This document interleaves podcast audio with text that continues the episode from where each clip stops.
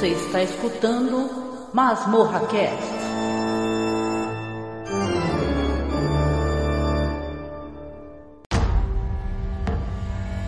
It's time.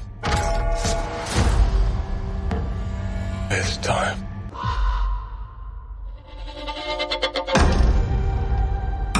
Your Honor, no matter how much evidence stacked against them, the Asher crime family stands stronger and darker than ever before.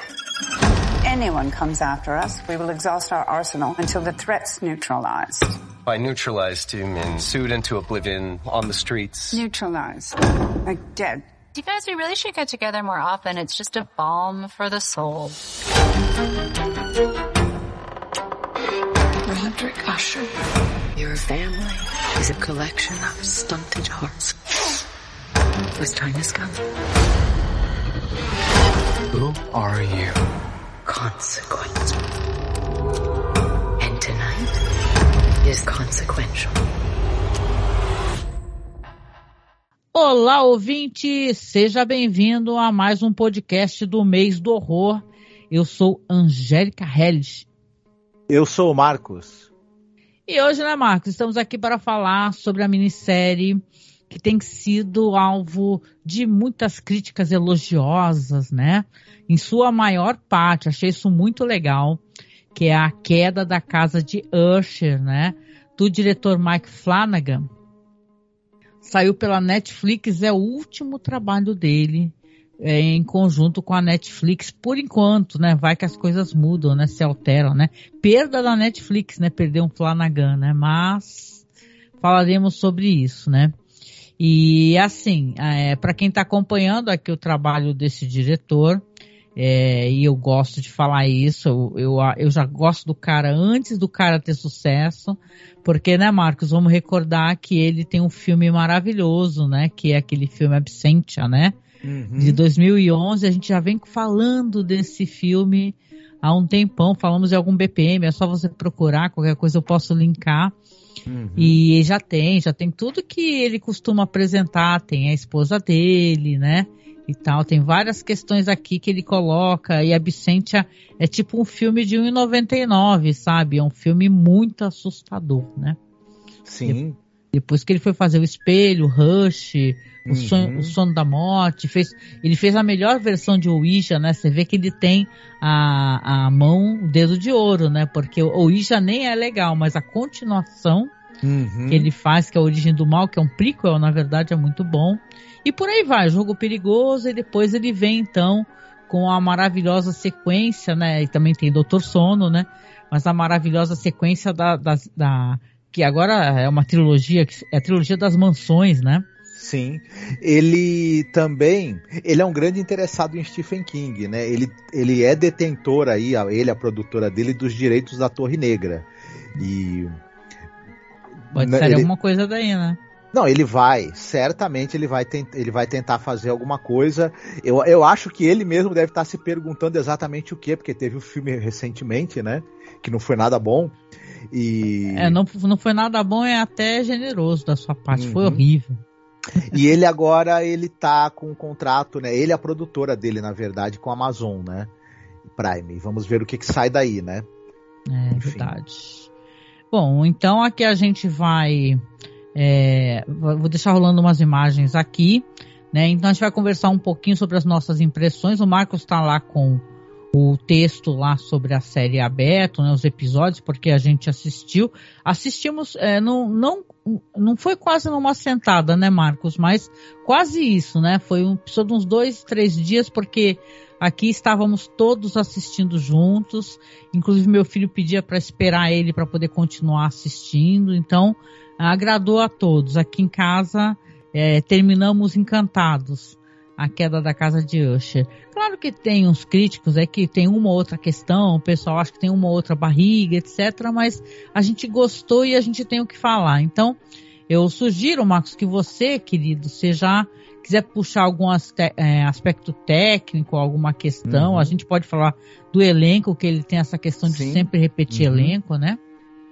É, ele trabalha com um grupo ali de tanto nos longas dele é, quanto nas séries em que ele é, foi uma coisa interessante que a gente já, já comentou, ele, o, o, Flanagan, ele tem um forte controle sobre tudo que ele produz. Ele é o, muitas vezes o roteirista, quando não é de todos os episódios, é de pelo menos metade deles. Ele dirige é, os longas e nas séries ele dirige pelo menos é, 50, 60% dos episódios e em várias ocasiões ele é o montador também dos longas e de, e de, muitos episódios das séries. E ele também sempre gosta de trabalhar com a série ali de, de um elenco daqui é da confiança dele, né? É, ele... ele... gosta do que a gente chama, né, Marcos, de pegar, abrir aquela agenda dele, né? Uhum. Ele abre a agenda e vê o que, que tem de interessante. Aliás, ele costuma é, sempre repetir elenco, isso é bem interessante, uhum. sinal que ele gosta de um círculo de confiança né, e tal, né? Sim. São pessoas, essas pessoas que estão sempre ali próximas e trabalhando com ele desde os longas no início, né? É, são todos excepcionais atores. Então, ele primeiro confia muito no trabalho, na capacidade dessas pessoas, gosta de trabalhar com elas, e aí ele acaba né, sempre chamando aquele, aquela turma ali, e, e dá sempre muito certo. Ele, ele, essas pessoas também são muito bem escaladas para os papéis que elas vão fazer em cada um dos trabalhos, e muito bem dirigidas. Ele é um ótimo diretor de atores. E, e ele é um cara que se preocupa muito com o desenvolvimento de personagem. Então você tem um, um bom ator, o diretor confia muito nesse, nesse, nesse, bom ator ou nessa boa atriz, sabe dirigi-lo e o roteiro é, que é entregue para esse ator ou para essa atriz trabalhar tem um excelente desenvolvimento, tem diálogos muito bem escritos, tem profundidade, tem camadas, tem complexidade, aí, aí não tem como dar errado, né? É verdade, né? É, assim, é, a gente acha engraçado, né? As pessoas comentam, mas é muito legal o cara fazer questão de chamar. É, porque o pessoal até questiona, ah, o cara chama a esposa, a esposa do cara é uma ótima atriz, sabe? Então, uhum. por que, que ele não chamaria, né? A esposa dele, né? Então ele chama, além dele chamar a esposa, ele chama sempre o Bruce Greenwood, que é o Capitão Pike ali da, daquela série da, da trilogia do, nova do Star Trek nos cinemas. Ele tá sempre com o Henry Thomas, né? A ele Samantha... não, ele salvou a carreira do Henry Thomas, né? Que ele tava uhum. muito esquecido, né? Sim. O Henry Thomas, para quem não lembra, é o menininho do ET. Né? É. é basicamente. Não, e agora tem a edição nessa, nessa minissérie que, pelo amor de Deus, aqui a adição, que é a, a, que faz a irmã dele, né? Que é a. O nome dela é Mary McDonnell, né? Sim. Ela simplesmente uhum. é a, a presidente, né, do Battlestar Galactica. Isso, exatamente. Meu Deus, eu, eu uhum. olha, eu sinto a emoção, assim, só de falar a, falar a palavra Battlestar Galactica, entendeu? Isso já me emociona. E você uhum. vê que ele é meio nerdão, né? Ele chamou Sim. ela e. Eu acho que a essa, eh, nessa, nesse, nesse grupo de atores, provavelmente a Kylie Curran, que é a menina do Doutor Sono e agora também participa, ela também já deve ter entrado pra, pra patota, né? Já entrou, já entrou. Fiquei é. tão feliz quando eu a vi, né? uhum. né? Porque quando eu assisti o Doutor Sono, que é um filme ótimo, adoro. Gente, eu sou paga-pau mesmo. Adoro. Eu já achei, sabe, a atuação dela tão forte, tão bonita, né? E é difícil fazer uhum. uma frente a atriz incrível que é a, que é a vilã, né, do Doutor uhum. Sono, né? Então Sim. ela foi tão bem aqui, você vê ela mais, é, uhum. mais velha, óbvio, né? E Sim. também fazendo um papel tão bonito. Não, e ele, e para mim também, tem o Bruce Greenwood, eu já conhecia, a Carla Gudino eu já conhecia, a Mary McDonnell eu já conhecia de outros trabalhos, e o Henry Thomas também, né? Então esses quatro aí são pessoas que eu já acompanho a carreira há um certo tempo, já vi outras coisas com eles, e, porém, é, o, o Raul Coil, a Samantha Sloyan, a Tinaya Miller e o Zack Guilford eu fui conhecer na, nos filmes e séries do, do, do, do Flanagan e eu vou passar a prestar atenção em tudo que eles estiverem envolvidos de agora em diante. Porque esses quatro atores, eles me pegaram desde a é, é, também a Mansão Bly e o Missa da Meia-Noite, eles me pegaram de um jeito que é o seguinte, é muito impressionante o trabalho deles, muito impressionante mesmo. Eu diria é. até, eu daria um destaque até para Samantha Sloyan. Essa menina, essa moça, ela é, enfim, Ela, ela É. para fazer personagens creepy e perversos, ela é realmente imbatível. É. Não, e eu gostei. Essa série, claro, ela é de todo mundo, tá todo mundo bem pra caramba. Mas a atuação da Carla Gudino, né? Que não é de agora que ela vem trabalhando com o Flanagan, né? Desde Jogo Perigoso, né? Uhum. Meu, é um é arrebatadora, né? A atuação Sim. uhum. incrível mesmo. Os poemas, sabe? Ele coloca a série com uma questão é, é, é, anti- claro, ela é antiquada e ao mesmo tempo ela é moderna, porque ela foca em temas importantes de Uhum. agora, né? Violência contra animais, pesquisas, né? Na área Uhum. da, de testes, né? Com animais, que é uma coisa que é cruel e desnecessária. Então, é incrível, não? E, o- e ela fazendo esse papel, fazendo a Verna. A gente, eu não vou nem falar que eu sou uma entendedora de Edgar Allan Poe. Conheço algumas coisas, né? Como você também. Mas para quem assistiu o filme, né, do Roger Corman, A Máscara Uhum. da Morte Vermelha, você vê a Carla Gudino entrando como a morte, né, vermelha, né? Tu fala, puta, dá um Uhum. arrepio, né? Você fala, caraca, Sim, que foda. Uhum. É, o outro ator também que tá muito impressionante, ele participa muito da série, ele tá presente em todos os episódios, é o Calumbi, né? Eu, eu, vou te- eu lembro dele do, do Doutor Sono, né? Ah, sabe quem ele é do Doutor Sono? Porque no original do Kubrick tem eu esqueci o nome do ator, gente, mas tem aquele que é o cozinheiro, né? No Iluminado, que obviamente faleceu. Diz que ele faleceu, não sei, acho que até antes do lançamento do filme do Kubrick, negócio assim, né? Só Uhum. filmou e faleceu. Aí quando ele fez o Doutor Sono, ele pegou esse ator que ele é muito parecido, muito parecido mesmo com esse ator que faz o cozinheiro no Iluminado do Kubrick. E, e, cara, ele já foi muito bem ali, né? Aí você sabe que o Flanagan já colocou um tiquezinho, Uhum. né, na agenda, falou, opa, vamos chamá-lo novamente. Sim. Aqui ele faz esse Uhum. papel aqui, faz o Dupan. Né, o, o nome, qual é o nome do personagem dele? É o Ernest? Isso, é o Ern- Ernest Dupan. É, esse ator, eu lembrava dele, você sabe de duas coisas que eu lembro dele? Ele é a voz do, do, do, do, do marciano. Auguste, viu? Só pra, pra- só pra Tá. Desculpa, corrigir. Isso, Auguste, Auguste Dupan. Dupan. Ele fazia a voz do, do, do, do marciano da Liga da Justiça. Marciano. Qual? O Do desenho da Liga da Justiça? Isso, ele fazia Aquele a voz. desenho da Liga da Justiça, que Isso, incrível. isso, Meu isso. Deus. E ele, e ele tinha um personagem naquela série que eu gostava muito, Alias, que era com a Jennifer Garner.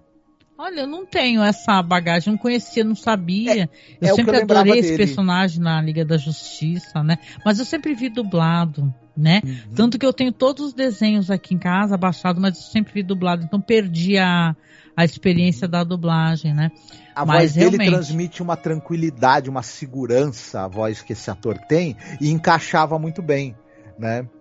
É. Do personagem. né? Mas enfim. Nossa, e- tem um elenco gigantesco. Se a gente for falar do elenco todo, até acho que a gente vai ficar Isso. uma hora Não, é, aí só pra finalizar, tem a Kate Siegel, que você já falou, e tem o Mark Hamill, né? que Fazendo um personagem muito importante. O Mark Hamill fazendo uma atuação que, gente, eu acho que é uma das melhores atuações da carreira do Mark Hamill. Sem dúvida, sem Porque, dúvida. obviamente, que quem é nerd gosta dos filmes, né? Do Star Uhum. Wars e tal.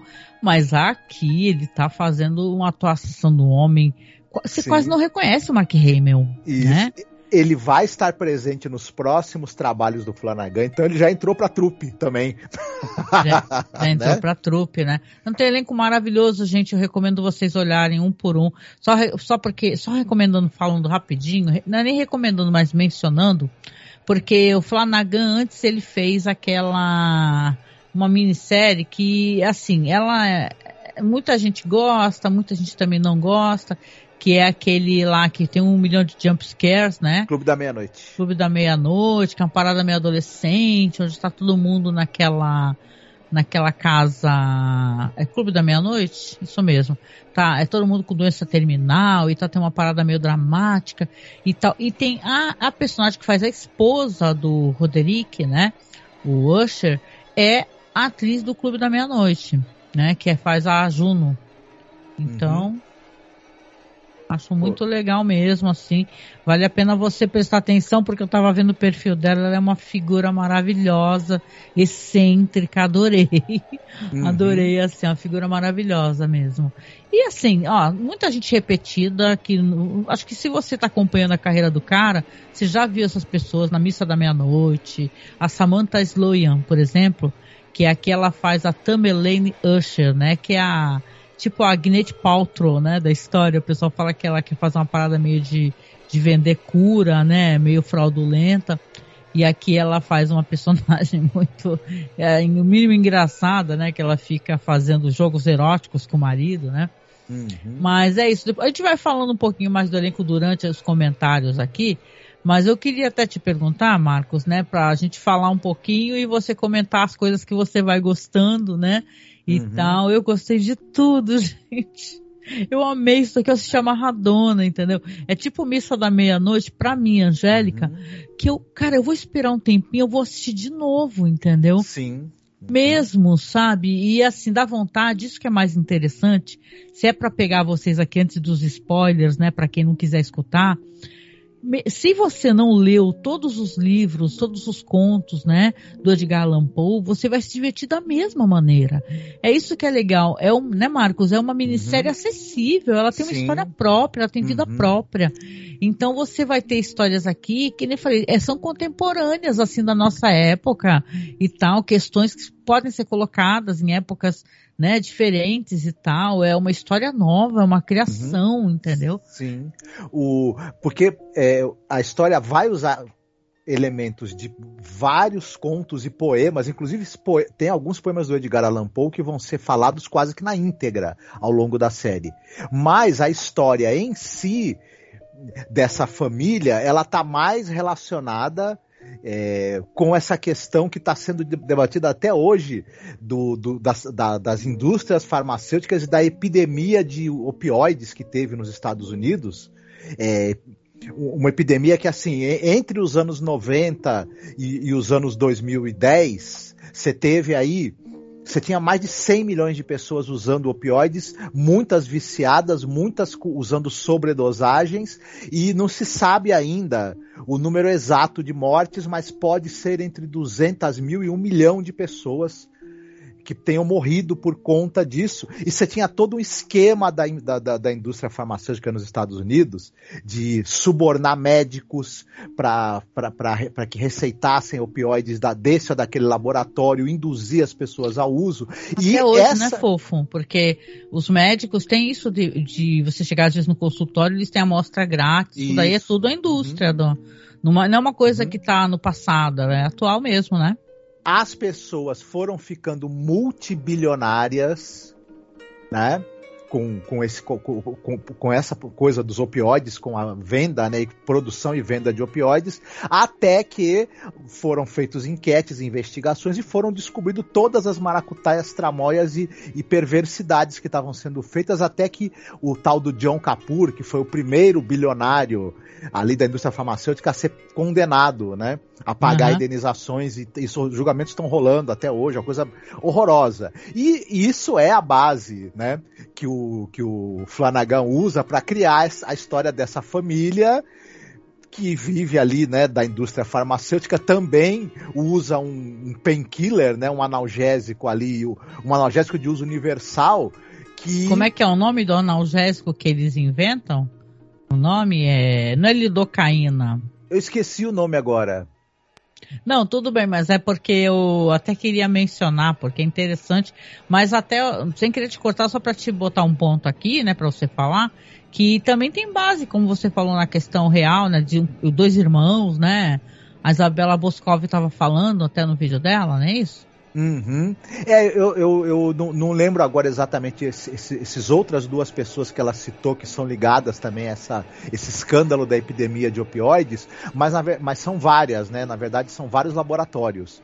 Uhum. E, e, e é meio isso, né? E aí a gente vai ver a trajetória dessa família que vai ser, digamos assim, punida por ter enriquecido é, através da morte dos outros. Né? No caso aí da série, ele, eles até falam que esse, que esse remédio que eles. Esse, esse opioide que eles vendem é, teria causado a morte de 3 milhões de pessoas, né? Um, um número impressionante. Nossa. E aí eles vão ser punidos e as punições, que tem um elemento aí sobrenatural nisso, tem a ver com os contos aí do, do, do Edgar Allan Poe. Só pra gente contextualizar, quem, é, quem talvez é, não sabe exatamente quem é o Edgar Allan Poe, nunca leu nenhum conto dele. Boa.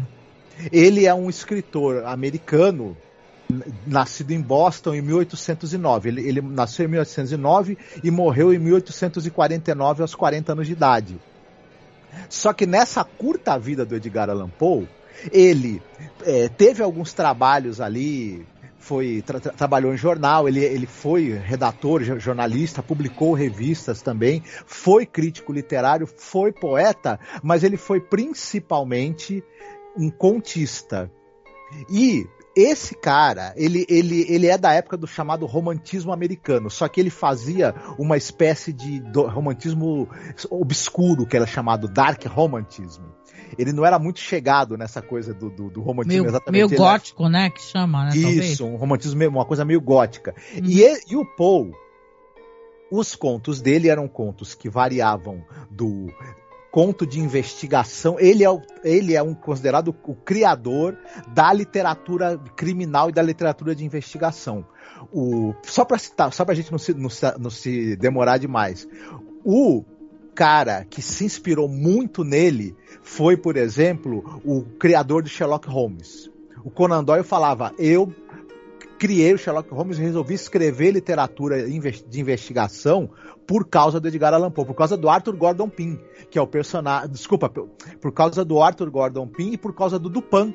Na verdade, o Eugênio Dupin, o detetive dos contos do Edgar Allan Poe, é que fez o, o Conan Doyle resolver criar o Sherlock Holmes. Ah, aí, sim, aí se você for, for ver também, o Júlio Verne fala abertamente. Eu resolvi escrever é, ficção científica por causa que eu li os contos do Poe que tinham elementos de ficção científica.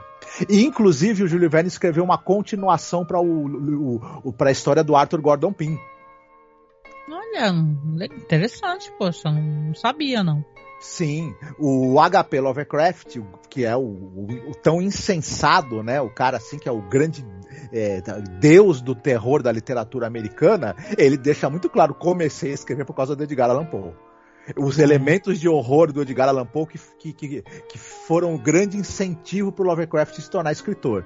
Então, pra você ter uma ideia, e e é como a gente está tá falando, né? O Poe ele, ele entrou nessa, nessa, nessa seara da ficção científica nos contos dele, da aventura, do suspense policial investigativo e do terror, do terror tanto sobrenatural quanto psicológico. E é, ele meio que de, que de certa maneira ele é o pai de toda a literatura de terror, de certa forma. Assim, pelo menos a literatura de terror em, em língua inglesa e, a, e a, sobretudo a literatura de terror do século XX, é, o Edgar Allan Poe é o pai. É, não tem como, ele é a referência para todo mundo. De, de, de Lovecraft a, a Stephen King, todos eles resolveram foram convertidos ao horror pelo, pelo, pelo Edgar Allan Poe. E, por, e, obviamente, o Flanagan deve gostar muito do Poe, tenho certeza, e usou né, muitos elementos dele como, como releituras e recriações dos elementos dos contos dele nessa história. E é muito bacana o que ele fez, eu acho. É. Não, e é que nem eu falei, você tem os nomes, né? Às vezes é apenas uma menção de um nome que ele coloca de uma coisa de um conto do Edgar Allan Poe, né? Não é uma questão toda, mas é interessante como ele ele uhum. faz várias homenagens, né? Ele faz adaptações. O texto ele continua muito elegante. Eu gosto muito dos diálogos que ele escreve e não escreve sozinho, né? Tem alguns diálogos aqui que você vai ver crédito a ele mais alguma outra pessoa. Uhum. Nem sempre é ele que dirige o episódio, mas quando ele dirige também né? É, você vê que tem a mão dele, né? Ele tem uma mão muito, muito específica, né? E uhum. tal. E eu gosto muito como é, é, é, quase uma coisa de você assistir Jason, né? Porque a comparação eu coloco porque você quer assistir os filmes do Jason muito para saber como é que vão ser as mortes, né? Então aqui é a mesma coisa, você já, já começa a série, a minissérie, sabendo que essas pessoas vão morrer, Uhum, né? Eles sim. não têm, né? Fala assim, peraí, as pessoas todas vão morrer. Então, o que, que acontece? Como elas morreram? Então, é isso. Você vai descobrir como aconteceu, co- o que aconteceu para que elas morressem, né? E você vai ver também uma insensibilidade. Você tem um personagem, o Roderick Usher, ele não lamenta a morte dos filhos, ele tá preocupado com a empresa, né? Parece que depois ele tem mais a questão de, de ter o apreço pela neta, né? Uhum. A única neta que ele tem praticamente, né? Então, é Sim. uma coisa, né? Uhum. O- isso é um negócio muito interessante. O tema dessa, dessa série é a ganância, né? Se a gente for Sim. pegar um tema principal, é, é o foco. O que a ganância faz, no- faz com- com as pessoas, no que, que elas se transformam. E o Rod, Roderick Usher, o personagem dessa série, ele é a encarnação da ganância. Ele é praticamente a ganância encarnada. Ele é, o, ele é o capitalismo, né, Marcos? Isso, ele é o capitalismo. E é uma coisa interessante porque a- o, e muito inteligente do Flanagan ter usado esse elemento da ganância. Por quê? Nos, em muitos contos do Poe, e a gente precisa colocar o- o- o- os contos na época em que foram escritos no, no contexto da época. É, os perso- alguns personagens do, do Poe, não todos, mas alguns deles, até vários deles, eles são personagens é, neuroatípicos, neurastênicos. E o Poe coloca essa neuroatipicidade dos personagens, a doença mental deles, como, como o que leva, de certa forma, eles à maldade, à perversidade, ao crime e à degradação. Né? E, e isso é uma coisa que tem um certo capacitismo. Se a gente pudesse fazer uma crítica à, à literatura do Poe, é, o é- é a presença desse capacitismo em relação às pessoas neuroatípicas. O, muito inteligentemente, o Flanagan substitui esse elemento pela ganância. Aqui é a ganância que corrompe, que degrada e que leva você ao crime. A, a monstruosidade a praticar esses atos atrozes que nós vamos ver. Porque uma coisa muito certa, a mesma falou, todos os filhos do Roderick né, vão morrer. A gente Mas- vai ver depois que é toda a linhagem, né? Isso, toda a É que linhagem. ele fez um pacto, né, Isso. com a, com a Exato. A, a Verna, ela seria o quê? Eu fiquei aqui pensando, claro que ela aparece como corvo para ele várias vezes, né?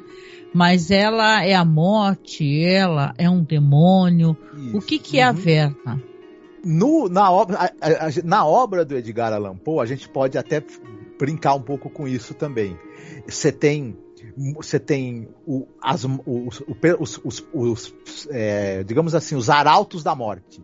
Aqueles criaturas, aquelas entidades que vão pressagiar a morte. Você tem a presença da própria morte, ela, naquele caminho que ela faz para recolher só que a morte no Poe, às vezes, ela não é apenas alguém que vem recolher a sua alma. Ela vem trazer o, a morte, o fim daquela pessoa como resultado dos atos dela. Então ela também é- é um ser que. A morte é uma espécie de vingadora, digamos assim. Sim. E você tem nos, na- no- nos contos do Poe também as pessoas que fazem, que, que fazem apostas com o diabo, pacto. Então ela é um pouco isso, ela é um pouco a morte, ela é um pouco uma figura mefistofélica, digamos assim, porque essa é uma história fáustica também. Claro. Mas Ela, ela resolve dar tudo, né? Ela fala, você vai Uhum. ter tudo, né? Fala para os dois, vocês não vão ser pegos pela justiça, vocês vão ter muito dinheiro, né? E Isso. vocês não vão pagar pelos seus crimes, né? Olha só, que tentador, né? Uhum, mas vai, né? É, É. ela, essa entidade fala que vai, você não vai pagar, que vai ficar tudo bem, mas não vai ficar, saiba disso, né? Não seja bobo de cair nessa, né? E é, É. engraçado como o, o Roderick e a Madeleine, quando eles percebem o que está acontecendo, não, não tô querendo adiantar demais, como, não, eles também, pode. como eles também querem entrar numa, numa negação daquilo, né?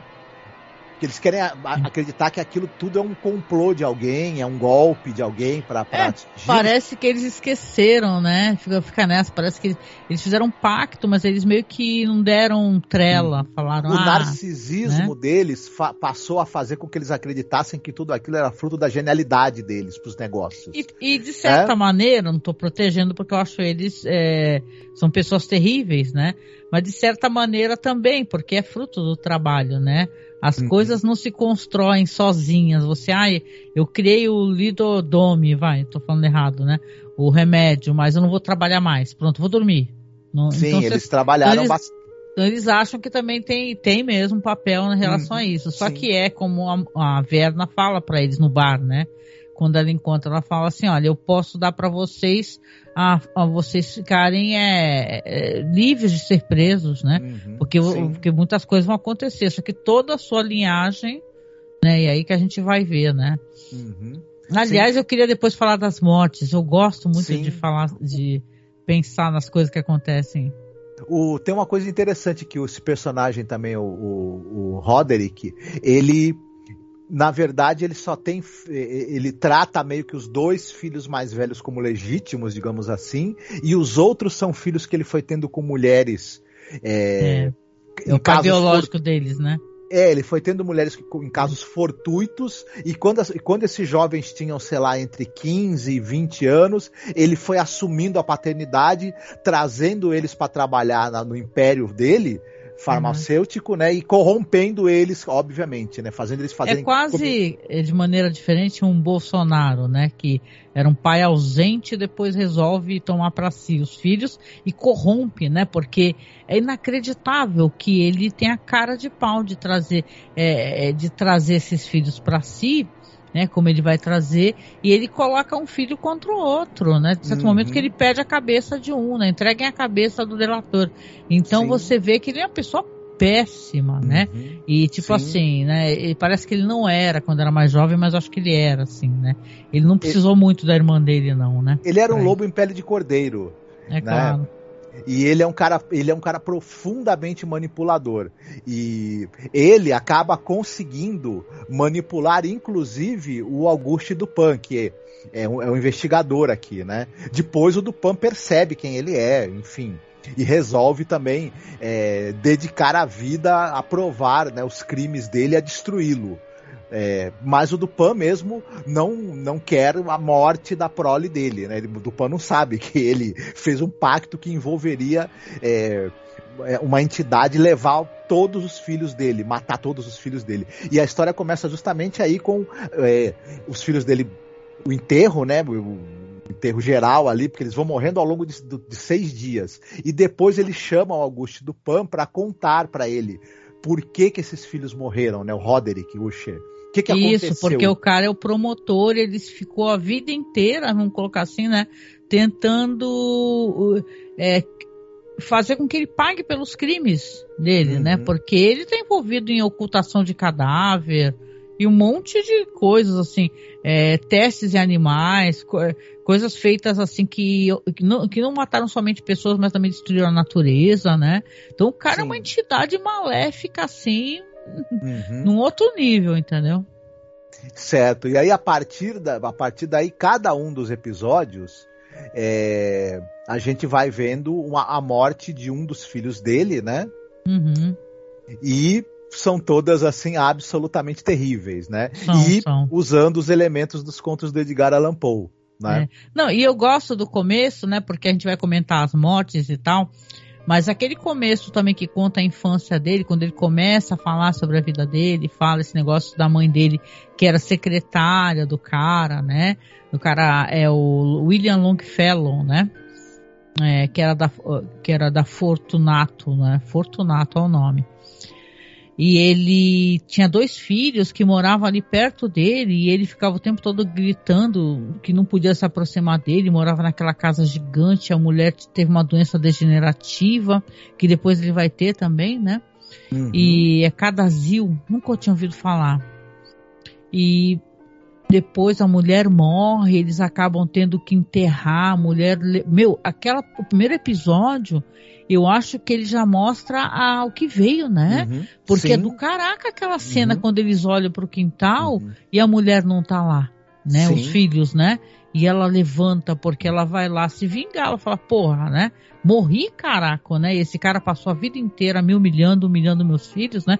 Porque eles têm direito mesmo, né? Aquela empresa, né? Eles vão, Sim. claro, alçar aqui a, tem quase uma coisa de justiça poética, né? Porque eles vão, claro, fazer qualquer coisa para poder ser importantes de mandarem, mas eles uhum. tinham direito biológico mesmo, né? Inclusive. Sim. E é muito inteligente isso que o, que o Flanagan faz, porque tem uma coisa. Se, quando você tem, uma, você tem uma série que você já entrega no primeiro episódio, que seis pessoas vão morrer, cada uma em um dos episódios. Quer dizer, lá pelo segundo episódio você pesca isso, que vai ser esse, essa estrutura. Essa estrutura tem um problema que ela pode começar a aparecer óbvia pro telespectador. Pô, eu já sei que, que no final de cada episódio alguém vai morrer, a gente espera uhum. como é que vai ser a morte, mas ela começa a parecer uma coisa meio, meio, meio, meio engessada. Só que e que pode até você perder o interesse no meio do caminho. Só que como tem a história de fundo, é toda a história do Roderick e da, e da Madeleine, como eles ascenderam até se tornarem esses magnatas da indústria farmacêutica, como é que foi a, o percurso deles para chegar ali, esse, essa história é o ponto, né, é o fio condutor, né? Ela amarra tudo. Então, Sim faz com que, esse, com que essa estrutura ali, meio episódica, de ter uma morte por cada episódio, ela não fique frágil. Ela, é, essa, essa, essa, história de fundo funciona também como uma espécie de sustentação para essa estrutura desse roteiro. Isso. E funciona Fora a história bem. dos filhos também, né, Marcos? Que Isso. Ele, que ele vai ali também mostrando é, é, a morte desses filhos, mas que tipo de pessoas que eles uhum. eram, né? O Sim. que que, é, que péssimas pessoas uhum. que eles eram. Eu acho que isso é quase uma, um consenso, né? Sim e tal. Todos Sim. eram pessoas capazes de uhum. passar por cima de qualquer Sim. um, né, para poder ter o que quer, uhum. como ele ensinou, porque ele era influência, né? Eu lembro do pessoal, eu vou colocar a questão política, foda-se. Eu lembro do pessoal comentando que o Ciro Gomes, olha só, né, falava isso, ele falava assim, olha, esse homem, Bolsonaro, ensinou aos filhos é, como fraudar gasolina, né? Hoje em dia a gente vê tantos casos que acontecem normalmente, né? Gente roubando do erário público.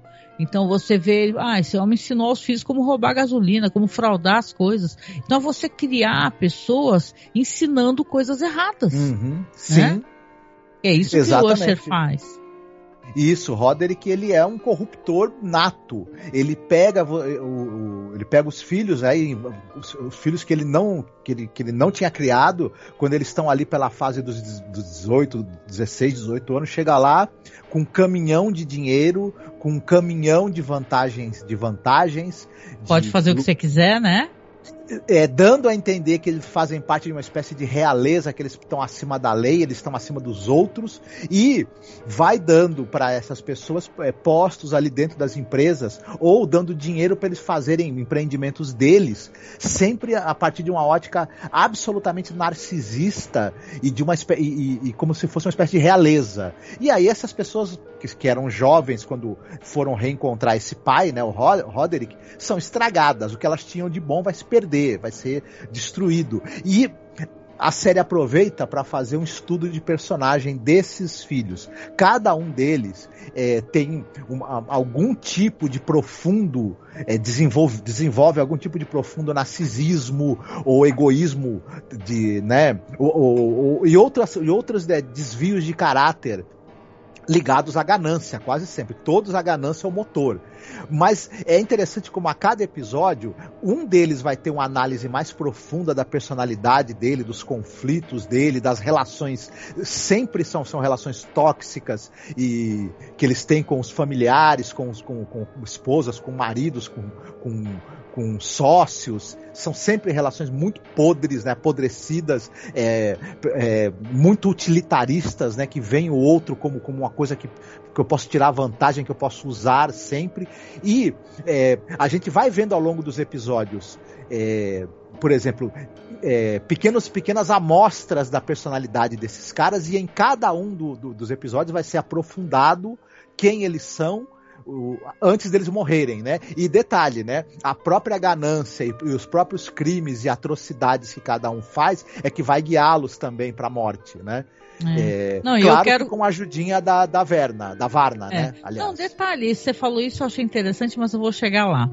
Eu queria até falar contigo porque a gente vai falar das mortes, porque eu acho isso interessante. A primeira morte que vai acontecer aqui no segundo episódio, né? Que é justamente a máscara da morte vermelha, né? Fazendo alusão a esse conto do Edgar Allan Poe. Uhum. É do Próspero Usher, que ele é chamado de Perry, né? Que ele é o mais jovem, é o irmão mais jovem, que, tipo, eles falam, né? E tem isso, ele, os irmãos, os dois lá, tratam os outros todos como se fossem bastardos. Uhum. Se chamam, é, são bastardos, né? Eles são todos irmãos, só que tem essa competitividade que ele alimenta e acha, acha isso muito saudável. E o Perry, ele vive aquela vida é, sem freio, né? De gente jovem, drogas, muita putaria, né? Imagina uma pessoa jovem com, com de muito dinheiro e zero é, é questão de controle ou alguém para dar uma orientação, né? Ele quer ser uma espécie de empresário da noite, né? Da night.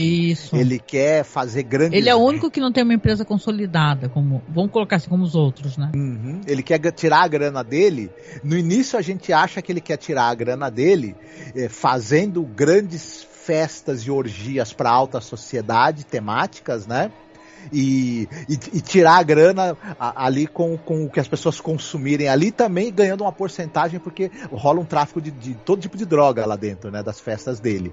A gente vai descobrir depois que ele também pretende é, filmar e fotografar essas pessoas nas orgias. Muita gente que é casada, né, vai, vai, vai lá para Para poder fazer isso, chantagem. para né? poder chantagear também as pessoas, né?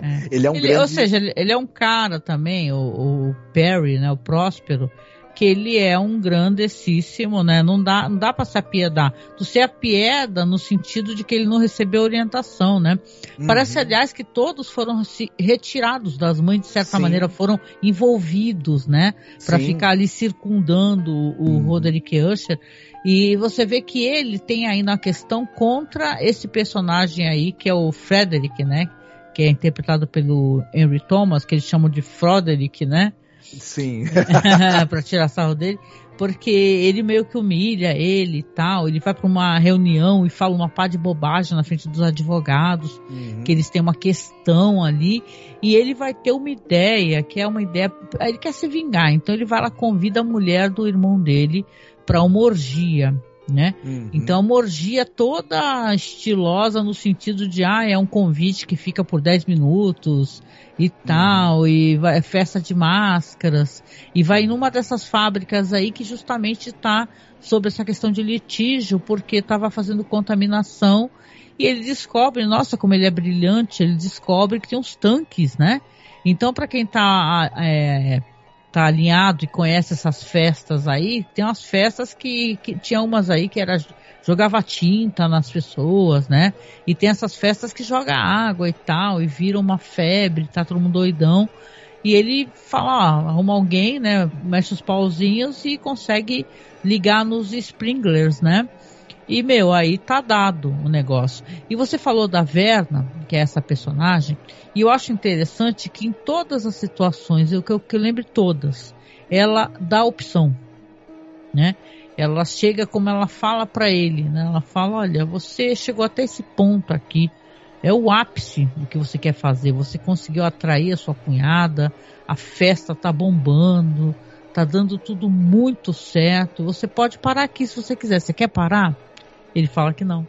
Exatamente. E acontece, a, a, a, é uma tragédia inacreditável, porque as pessoas derretem, porque aquilo é uma Isso. espécie de ácido, né? Que Sim. ele escondia nos tanques, né?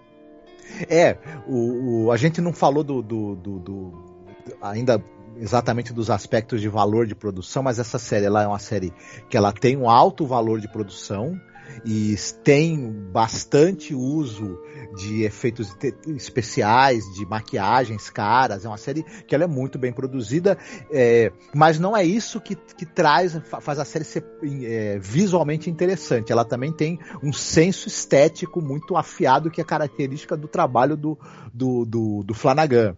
Né? E, e é interessante como ele pega os elementos visuais, tanto do conto da Máscara da Morte Vermelha, né, que, que é, quanto de adaptações, inclusive, que esse conto já teve para o audiovisual. E ele traz esses elementos de maneira muito interessante.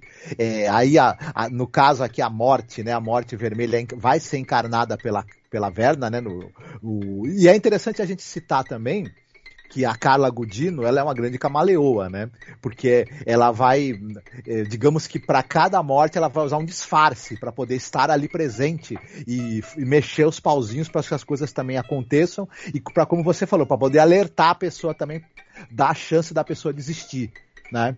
Antes É, de claro. ter o final fatídico, né?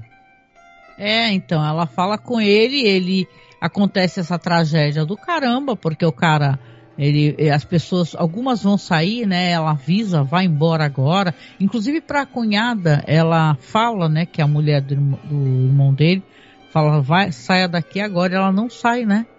E tal, né? Ela não sai e ela fica e vai ser também derretida junto com as outras sim. pessoas, mas sobrevive. Então, eh, você já, eh, você fica quase chocado, né? Porque, aliás, essa série ela tem uma coisa assim que ela é gore, né?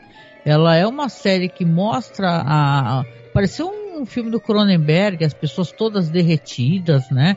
Grudadas uma na outra, né?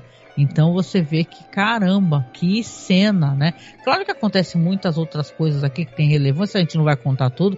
Tem a questão da Madeline, que ela que ela vai fazer uma, uma inteligência artificial usando as memórias da Lenore e tal. Tem todas as questões aqui que é, vale a pena a pessoa que não assistiu assistir, né? Mas é, vai ter a questão do crime, né? Porque vai ter também esse suspense. Ele ainda entrelaça com uma, é, colocar assim, uma terceira história, né, Marcos, né? Porque tem a questão do crime. Você sabe que eles estão ali num bar, ali onde eles encontram a Verna, porque eles têm que fazer, é, fingir que, né, mostrar presença e tal, porque eles mataram uma pessoa. Quem eles mataram, né? Uhum. E foi na virada do ano e tal. Então é, é, tem, ainda tem isso. Então ele sabe prender a atenção das pessoas. Escreve muito bem as histórias, né? Sim, esse mistério também que vai sendo desvendado. Mistério não, na verdade ele vai contando e nós vamos acompanhando para saber é, como é que eles chegaram a ter esse dinheiro todo, né? E, e, tem a ver, claro, com essa, com essa companhia na qual o Roderick trabalhava e que o dono era o Rufus, né? O nome do. do, do... Oh, não sei. não sei, é muito personagem. Eu sei que o cara que ele odeia do fundo do coração é o, o cara que roubou lá a. Caramba, o, é o Rufus, isso mesmo, acho que é Rufus Gri, Griswords. Uhum. Né, que é o cara que eles depois vão meter na parede, né, e tal, né? Isso. Aí, mas uhum. ele, ele, pô, ele é um cara que assim, é, ele inventou, né, junto com o químico lá, esse ligadone, né? Se é que é esse nome, que o nome ligadone é o que ligadão, ligadone. Aí ele fala pro cara e o cara faz o que? Pega os créditos, né? Ele pensa que ele vai ter ascensão na empresa, ele pega os créditos. Então, a irmã dele fala para ele, olha, não, a gente tem que saber manipular as pessoas. Às vezes uhum. você não pode ter uma vingança imediatamente, Isso. né? Uhum. Você vai ter que manipular a pessoa, puxar o saco e depois você dá o cacete. Uhum. Isso. E eles vão usar para isso o Dupan, né? Porque ele, é ele tá investigando essa empresa do, do patrão do Roderick e o Roderick vai fornecer informações para ele, para ele montar um caso contra a empresa. Na hora H, o Roderick, em vez de testemunhar é, para definitivamente provar os crimes né, do, do, dessa empresa que ele trabalha, ele acaba testemunhando, fazendo falso testemunho e livrando a cara. Do, do, do, Rufus, e aí ele ganha a confiança do cara. Isso é bem pra frente, tá? Mas é, a, é assim que ele consegue a ascensão, mas é bem, bem, bem pra frente. Que mostra essa questão. Vai ter vão ter vários episódios dele combinando, né? Com o Dupan, né? Sobre Isso. esse negócio. Ele, então... ele, ele cria uma amizade com o Dupan, né? Mas é, isso já é um plano que foi arquitetado pela Madeleine para se utilizar do Dupan, né? Então é. ele. A Camille, né? Que é a personagem da esposa do, do, do, diretor, né? Que é maravilhosa essa atriz, né? Qual é o nome dela mesmo? É Kate, Kate Siegel. Siegel. Kate Siegel. Ela é a mulher que lida com a questão de redes sociais, né? Social media. Então ela quer poder manipular, aproveitar, né? Manipular a opinião pública. Olha só o que, que significa a morte de uma pessoa para eles, né? Uhum. Manipular a opinião pública para as pessoas sentirem pena devido à morte do Perry, né? Isso. E, e, ela tem aquele negócio, ela é uma personagem que essa daí representa a exploração do trabalhador, né? inclusive sexual, não só sua força de trabalho, como sexualmente, porque ela tem dois jovens que trabalham para ela que ficam lá tentando descobrir quem é a pessoa, né? Porque o, o, promotor jogou essa bomba, né? Falou que ah, que uma pessoa informou, né? Eu acho até que ele jogou um verde, sabe? Porque essa pessoa nunca aparece. Ele meio que jogou um verde e todo mundo pegou o verde dele e quase entrega a Maduro, né? Porque uhum. ela faz o jovem sondar, né? Essa personagem, a Camille, e depois ela transar com ele, sabe? Você até pensa que é uma coisa consensual, mas você descobre que não é depois, né, mano? Não, eles são obrigados por contrato a. Bizarro. Satisfazer as necessidades físicas, digamos assim, né? E sexuais também da Camille. E é, é, ela é a, é, é a, pessoa do marketing, né? Das relações públicas, mas ela também é, como é que espiona todo mundo, né? Ela é, ao mesmo tempo, a espiã, a, ela, ela, ela é, e ela usa as informações que ela obtém é, espionando todo mundo para é, poder fazer também o marketing, né, encobrir o que tiver de errado e também controlar as pessoas através dessas uhum. informações. É, só que a morte dela vai estar tá ligada também ao trabalho da outra filha que é a Victorine. Isso, que é a que está fazendo o dispositivo é, cardíaco, né? E fazendo Isso. testes em animais e fraudando esses testes, né? Isso. né? Na hora que o bicho é, morre, ela mete uma injeção de adrenalina e aí ferra com o teste, né? Porque você não pode ter a uhum. pesquisa invalidada, né? Se você alterar o final, né? Exatamente. Ela trabalha junto com uma, com uma outra moça que é namorada dela, que é uma cirurgiã brilhante, né? Isso. Só que é, ela tá é, passando por cima a Victorine de todos, a, todas as regras, né, toda da, da pesquisa médica, ela já está ali planejando é, começar a fazer pesquisas, é, te, testes em humanos, né, alterando e omitindo dados para conseguir fazer isso, né, porque, ele, ela, porque o Roderick está muito interessado nessa nessa pesquisa da Victorine, né, né? Dessa coisa, porque o Rodri tá com a doença, né? É, a gente não sabe ainda, a gente vai saber depois. Que ele tem a doença, então ele, na verdade, ele tá interessado mesmo porque ele quer tentar se salvar de alguma maneira. Né? Isso. E aí, essa pesquisa da Victorine, é, a Madeleine. Desculpa, a Madeleine não, a. Camille. A Camille tá desconfiada, no, os números ali não estão batendo, né? E ela resolve ir pessoalmente investigar as é. coisas no laboratório. E é lá que nós vamos ter aí os elementos do, que é chamado Rua da... Morgue, né? Vamos lembrar que o laboratório Isso. é Rua Morgue, porque esse episódio é assassinato na Rua Morgue. Isso, pessoas, é aquele conto onde as pessoas usavam, onde, onde, onde, onde um chimpanzé, do, do, aquele conto do Edgar Allan Poe, onde um chimpanzé era usado, treinado era usado para assassinar pessoas, né? Caraca, e... genial, né? Fazer esse link, né? Uhum. E da maneira como ele faz. E detalhe, ele vai introduzindo próxima história, próximo conto, né? Para quem tá inteirado do gato preto já nessa, porque tem a, a coisa do, do, do, do, personagem que, que é o que pira com o gato, né? Que, que fica doidão a caixa que matou o gato, né?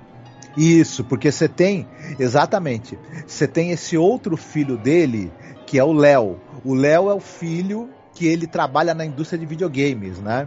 É, só que as outras pessoas, né?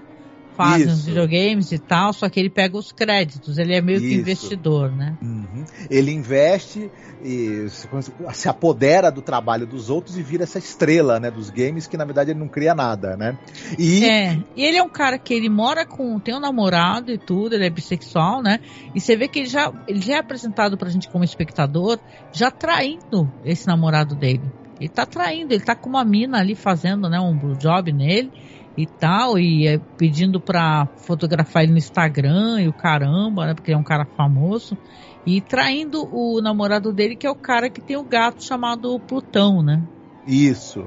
Acontece que o Léo, né, que ele é vivido pelo Raul Colli. O pessoal vai lembrar dele provavelmente que ele fazia o xerife é, muçulmano ali da, da, da, da, missa a, da meia-noite, né? A missa da meia-noite, ele era o cozinheiro da mansão Bly, uhum. né? E tal, aliás, a Victorine também é da mansão Bly, né?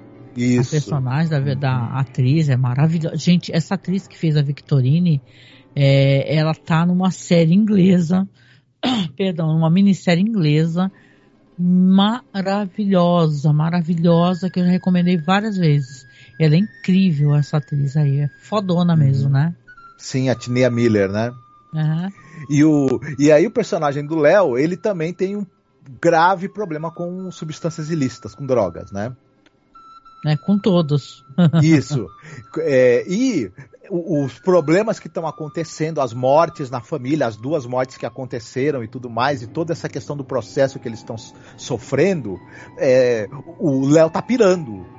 E a maneira que ele está encontrando de lidar com isso é usar tudo que se possa imaginar, né, de droga.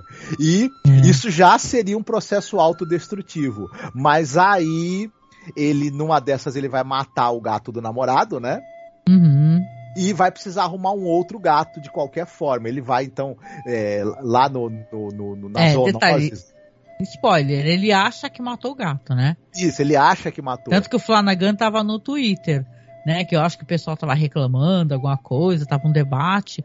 Aí ele falou, gente, vocês perceberam que o personagem estava totalmente drogado? Sim. Entendeu? Ele cismou que, que matou o gato. Ah, só para uhum. falar, a Tinia Miller, né, que é a Victorine, ela, a série é Years and Years, tá? É de 2019. Gente, essa série é do caraco. Série do Reino Unido, incrível mesmo, tá? Pronto. Não, e, e é legal a gente ver o, o talento dessa atriz, porque ela na mansão Bly, ela faz uma pessoa muito boa, né? E aqui ela faz uma pessoa muito desprezível e ela tá muitíssimo bem fazendo essas duas ah. coisas, né? Sim. Então, só pra. E, e aí o Léo, ele vai atrás da, do, das zoonoses lá para tentar conseguir um, um, outro gato parecido com o gato do, do marido dele. E aí que a Verna está, vai estar lá para entregar para ele o gato certo, né? Ou seja, o gato que tem, que tem poderes sobrenaturais e que vai infernizar o cara até levar o cara a pirar e, é. né, cair o cara, lá. O cara vai ter um surto, é. Vai ter um surto, vai tentar matar, vai chegar a hora que ele vai querer tentar matar. E, e, e o, a progressão do que vai acontecendo e do ódio insano que ele vai é, desenvolvendo por esse felino ligado a, é, é, muito em cima, claro, do conto do Paul, o Gato Preto, que você tem aquele cara que tem sérios problemas de alcoolismo, o personagem, Aí a esposa do cara tem um, um gato, né? Se eu não me engano, não lembro se é um gato que ela, que ela encontra na rua, e ele começa a cismar que, que o, o gato, o gato não, não vai com a cara dele, como já arranha ele na primeira oportunidade, e ele começa a cismar que o, uma mancha branca que tem no peito do gato, na verdade é uma forca. E ele vai pirando com aquele gato, ele quer matar o gato de qualquer maneira, e, vai, e isso vai levar ele à tragédia, o personagem do conto. E é muito o que vai acontecer também com o personagem aqui, o Cleo, né? O, a tentativa dele de matar esse gato de qualquer maneira, porque é, ele começa a achar que o gato está dentro das paredes, né? Começa a destruir o apartamento todo.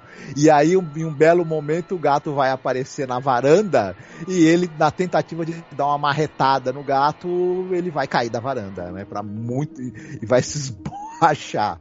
Ô Marcos, deixa eu Oi. dar aqui a, o feedback do chat, né? Sim. Primeiro agradecer, muito obrigado. O Augusto Ganzetti está aqui, comentou. Espero que a gente não estrague nada para você. Depois você escuta então, se for o caso, ou ver a live, vai virar podcast, tá? Augusto, se a gente entregar spoilers aqui, né? Mas ele falou que tá no sexto episódio, que ele tá adorando, ele não sabe o que acontece no final. Então, né, Marcos? Se a gente falar uhum. spoiler, pode estragar para ele, porque é, gente, estraga porque é uma coisa nova que foi criada pelo Flanagan aqui, né? Então vale Sim. a pena conhecer. Então você escuta depois, né? É, já deixou o like para fortalecer o canal. Obrigada. Né, Obrigado. Né, Obrigada, Obrigado. Augusto. Que bom ter você por aqui. Obrigada. Se você não quiser saber spoiler, depois você volta, não tem problema, tá? Você vem e escuta lá, depois comenta com a gente. A gente vai querer que quem escutar o podcast, escutar a live, fale pra gente nos comentários o que, que vocês acharam. Isso é muito importante. Porque é isso que fomenta a discussão e as pessoas vão e saca e comentam, interagem. Isso é muito bom. É uma coisa que meio que se perdeu né, nos blogs e sites, né? as pessoas comentam muito pouco. Já comentavam um pouco, agora comentam menos ainda. Com o advento de tantos streamings de podcast, tantas maneiras de feeds, Deezer, é, é, Spotify, etc. Tá? Então comentem aqui no YouTube ou na Twitch. Tá bom? Você é convidado a comentar. E obrigada, Augusto, de coração. Você é um fofo. Obrigada por dar o, deixar o like e ajudar a gente, tá? Uhum. Ah, é legal. A, a, a, morte da, da Camille, né? Que ela cria outra pessoa que realmente ela vai ter a chance, né?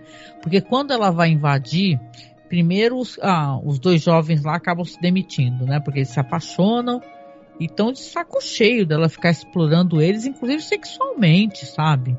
Ela fala, ah, preciso de dois ou três orgasmos para não sei o que, sabe? Ela é uma personagem horrorosa. E o jeito como ela usa as roupas, ela pode ser horrorosa, mas eu adoro aquela roupa dela que parece uma cinta liga, né? Que doideira aquele figurino da uhum. que a Kate Siegel tá usando.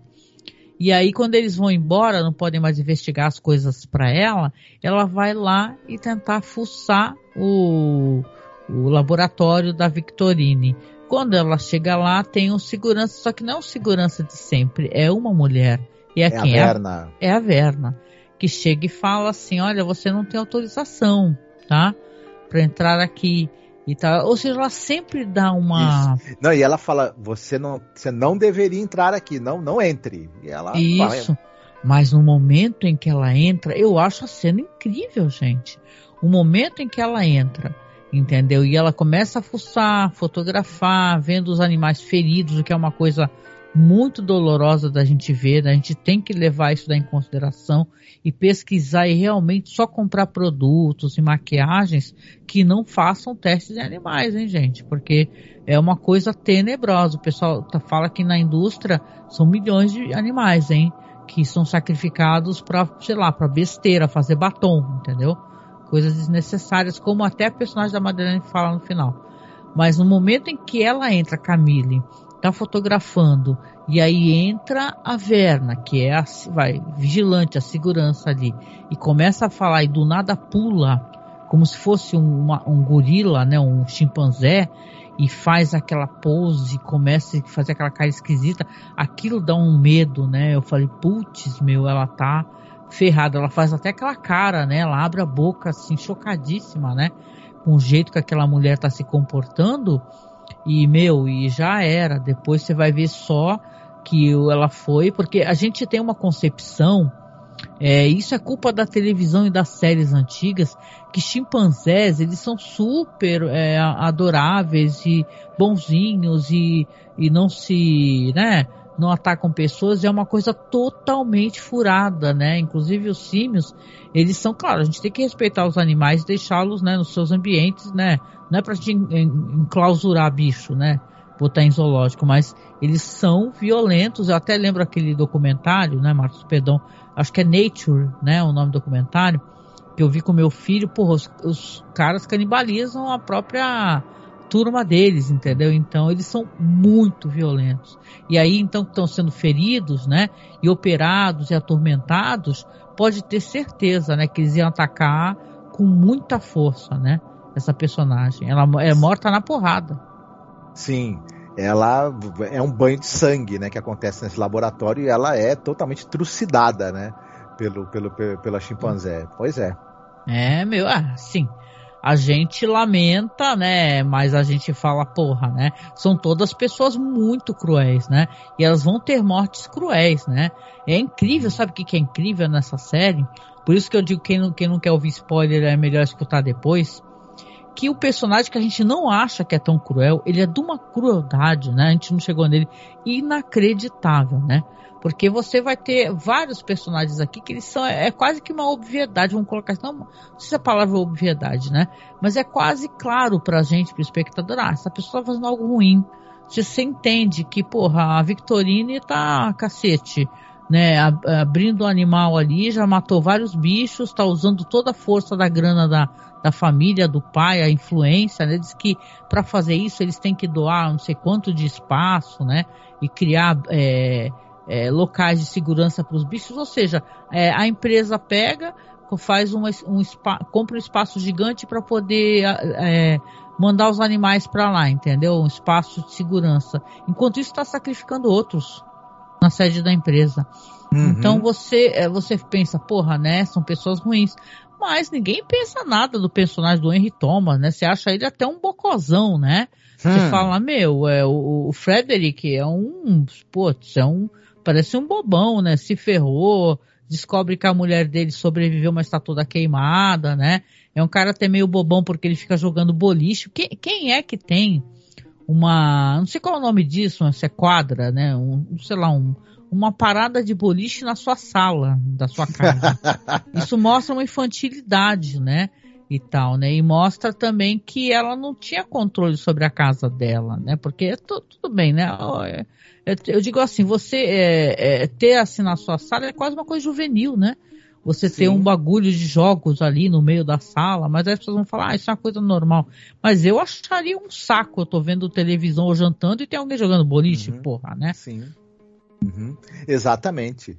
E, mas a gente vai descobrir que o Frederick ele é capaz de, todo, de, de grandes monstruosidades e também é. vai se lascar por causa disso. A gente não citou, mas é enquanto está acontecendo isso, tá, a gente já falou que está sendo contada a história de como o Roderick e a Madeleine chegaram, né? E, e, eles são vividos, eles jovens são vividos por outros dois atores, né? É o Zack Guilford e a Willa Fitzgerald, que também estão muito bem, né? E, e o Zack Guilford, só perdão para falar e recordar as pessoas, ele é o cara do Missa da Meia-Noite, né? Que é o cara que retorna, que estava preso, é o filho pródigo. O personagem dele é muito lindo no Missa da Meia-Noite, né? Que ele é o primeiro transformado né? E é o primeiro que se sacrifica também. Ele é de uma beleza, assim, o personagem dele. Uhum. E ele eu acho ele um ator Sim. muito bom, viu? Pois é. Bom, aí a gente vai ter no episódio seguinte o Coração Delator, né?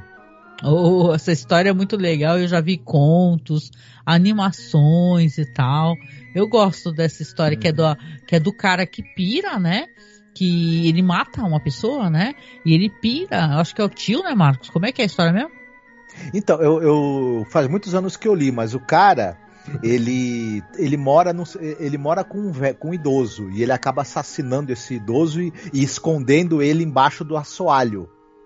Né? Porque o, o, o, idoso tem um olho de, é, um, que, que, que, incomoda o cara. O cara é, meio, o cara é meio, meio maníaco, meio pirado, e ele fica cismando com o olho do idoso. Como, assim? Ele, que o, ele mata o cara o... por causa do olho dele? É, porque ele acha que o idoso tá vigiando ele o tempo todo com aquele olho. Ele vai, mata o idoso e, e, e, e, coloca embaixo do assoalho. Só que ele fica escutando o coração do idoso.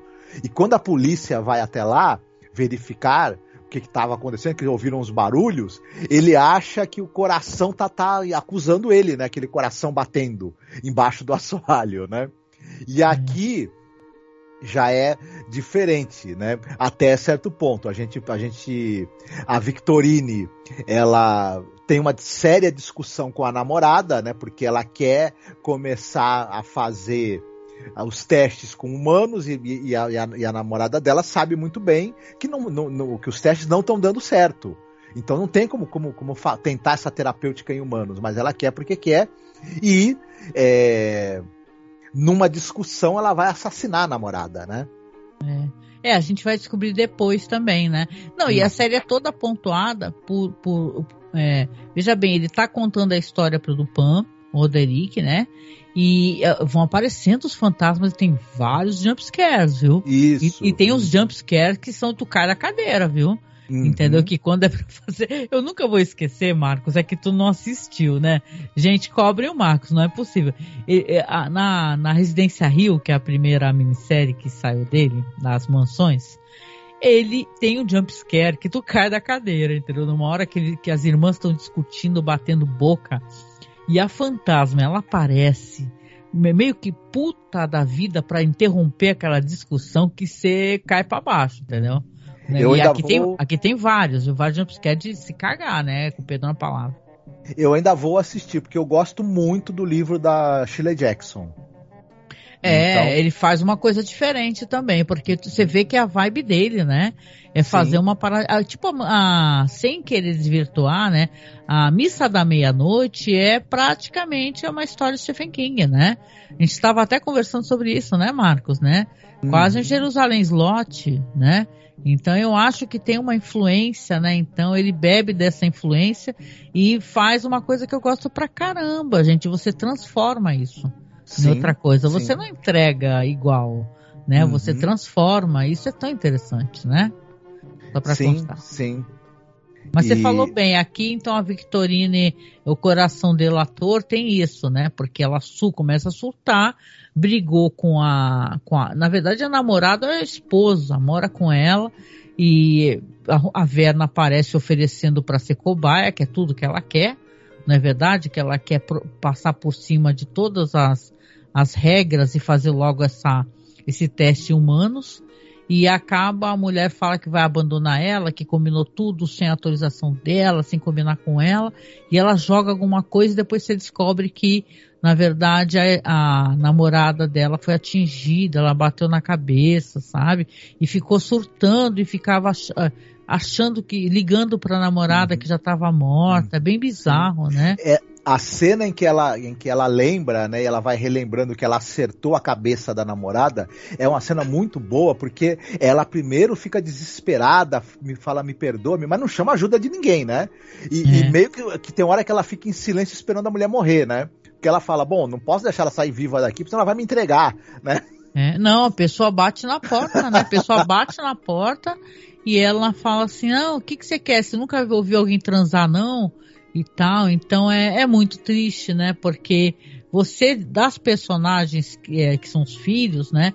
A impressão que você tem é que a Victorine é uma das que realmente trabalha, né? E tal, tem formação e tal, tá fazendo uma coisa muito errada, mas ela tá ali, né?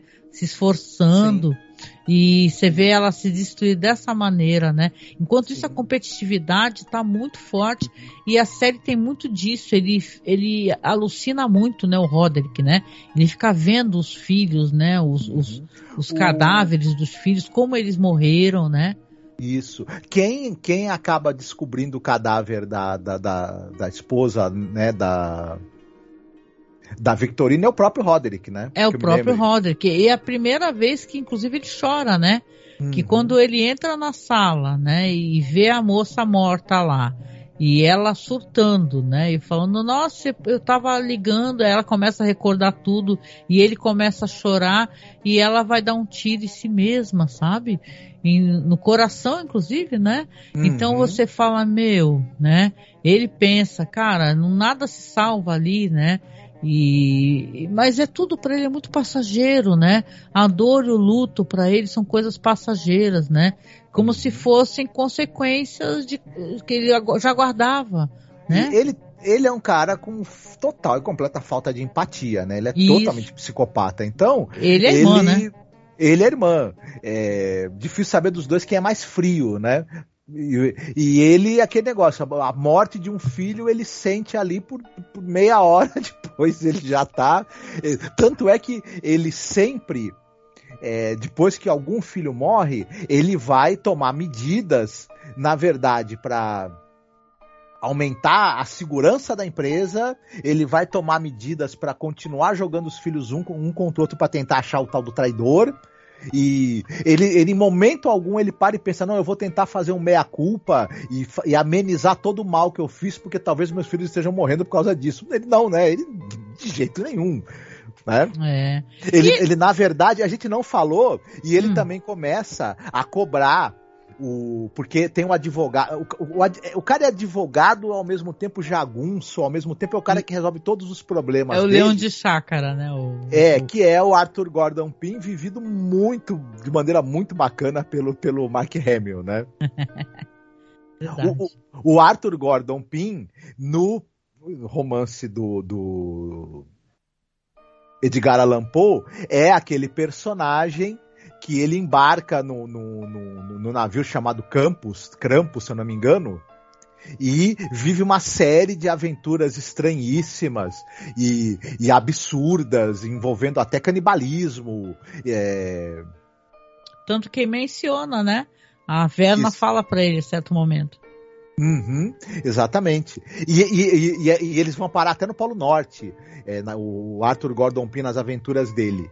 E, ela fala, né? O, o Roderick ele fala que o Arthur Gordon Pym ele, ele, ele, teria vivido realmente essas aventuras no, no- na, na juventude, então ele é um cara que ele te- é, é capaz de tudo. Né? Ele sobreviveu às coisas mais difíceis, então ele é um sujeito inteligentíssimo, conhece tudo de leis, é, é- é advogado, mas também é um cara é, intrépido e, e com total e com zero de travas morais. Né? E é o cara que é o cara que resolve todos os problemas para ele. E é uma coisa, isso é uma coisa meio de máfia, né? Você tem o chefão mafioso e você tem aquele sujeito que é o cara que resolve todas as tretas ali, né? É, se a gente lembrar do filme, por exemplo, Pulp Fiction do, do, do Tarantino, tem o personagem lá do Harvey Keitel, que é meio isso, é o cara que vem lá resolver os problemas quando alguma coisa dá errado em alguma É o cleaner, né? isso, em algum assunto que a máfia tá tendo que, que, que, que, né, tá, tá, tá tomando conta e tudo mais. E o Arthur, e ele, e ele, ah, os filhos estão morrendo e ele quer que o Arthur Gordon Pym, na verdade, descubra, né? É, o que, que é isso? Ele já percebeu nesse, nesse, nesse interim que, na verdade, quem está por trás disso é a Verna. E Isso, mas ele- investigando. isso, mas ele acha que na verdade isso pode ser tipo é, essa mulher pode ser filha, né? Na verdade daquela mulher que ele conheceu naquele bar tantas décadas atrás e estão fazendo uma espécie de, de- de trama, né? Para matar os filhos dele, chantageá-lo. Ele começa a imaginar que possa ser isso e põe o Arthur Gordon Pym atrás dela para encontrá-la e matá-la, inclusive, né? É, eles começam a juntar fotos, filmagens, né, e tal. Tem isso, a gente tá falando das mortes, mas cada episódio tem as investigações, tem as linhas de narra- eh, narrativas eh, paralelas, né? Aquela questão do, por exemplo, a esposa do, do Frederick, né? Que eh, ele faz tirar, né? A mulher vai parar no UTI, faz trocentas operações. Chega um momento que ele resolve falar que pode levar para casa, né, e tal, né? Esse episódio aqui se chama Gold Bug. Essa história aqui, Marcos, ela faz referência a qual história do Edgar Allan Poe? Pra mim há dois contos: o Escaravelho de Ouro, tanto é Uhum. que o Goldbug, né? E o William Wilson. Ah, do verdade, do duplo, né?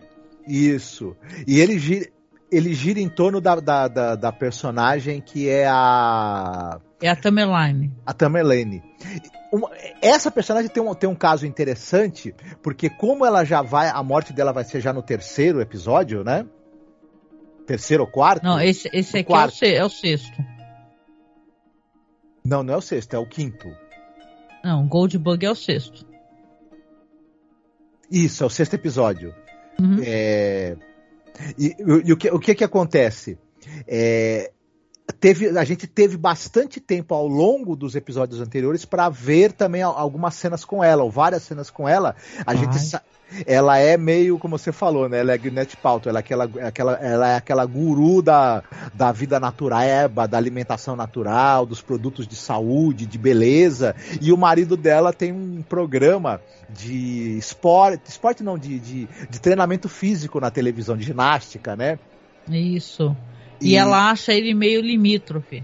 Isso, ela, exatamente. Ele, ele é o rosto, digamos, bonito que é o, que, que- desse programa, mas ela acha ele meio limítrofe e ela entende que tudo foi criado por ela, né? Ela, ela, ela deixa claro pra ele, né? Ele é, ele é mais uma coisa, né? Que ela ajudou Ela, a. ela fala isso pra ele, né? Sim. E tal. Não, e ela faz uma coisa que pra mim é surpreendente, Marcos, porque ela fica levando mulheres pro cara transar com ela, né? E fica ali só de observadora, né? E tal, curtindo, né? E fazendo. Mas, bicho, ele não queria isso, né? E tal. E ela não deu a menor chance. Ela trata ele como um objeto, né? Isso. Um objeto exatamente. sexual dela também, uma coisa também. Eles Uhum. aprenderam com os pais a tratar as pessoas eh, como coisas, né? Como objetos que eles podem descartar. Eles Ele podem usar é- e fazer o que quiser. Ele não é uma pessoa com quem ela tem uma relação íntima. Ele é um- mais um fetiche pra ela. Ele funciona como um fetiche. Não é uma pessoa, né? Uhum. Inclusive no sexo. Ele é mais um, É. um, um objeto ali que, que, que, que satisfaz os fetiches dela e não alguém com que ela tem uma relação carnal mais íntima. Já teve, em algum momento talvez, mas deixou de ter. E, e a relação deles está apodrecendo, está se desestruturando.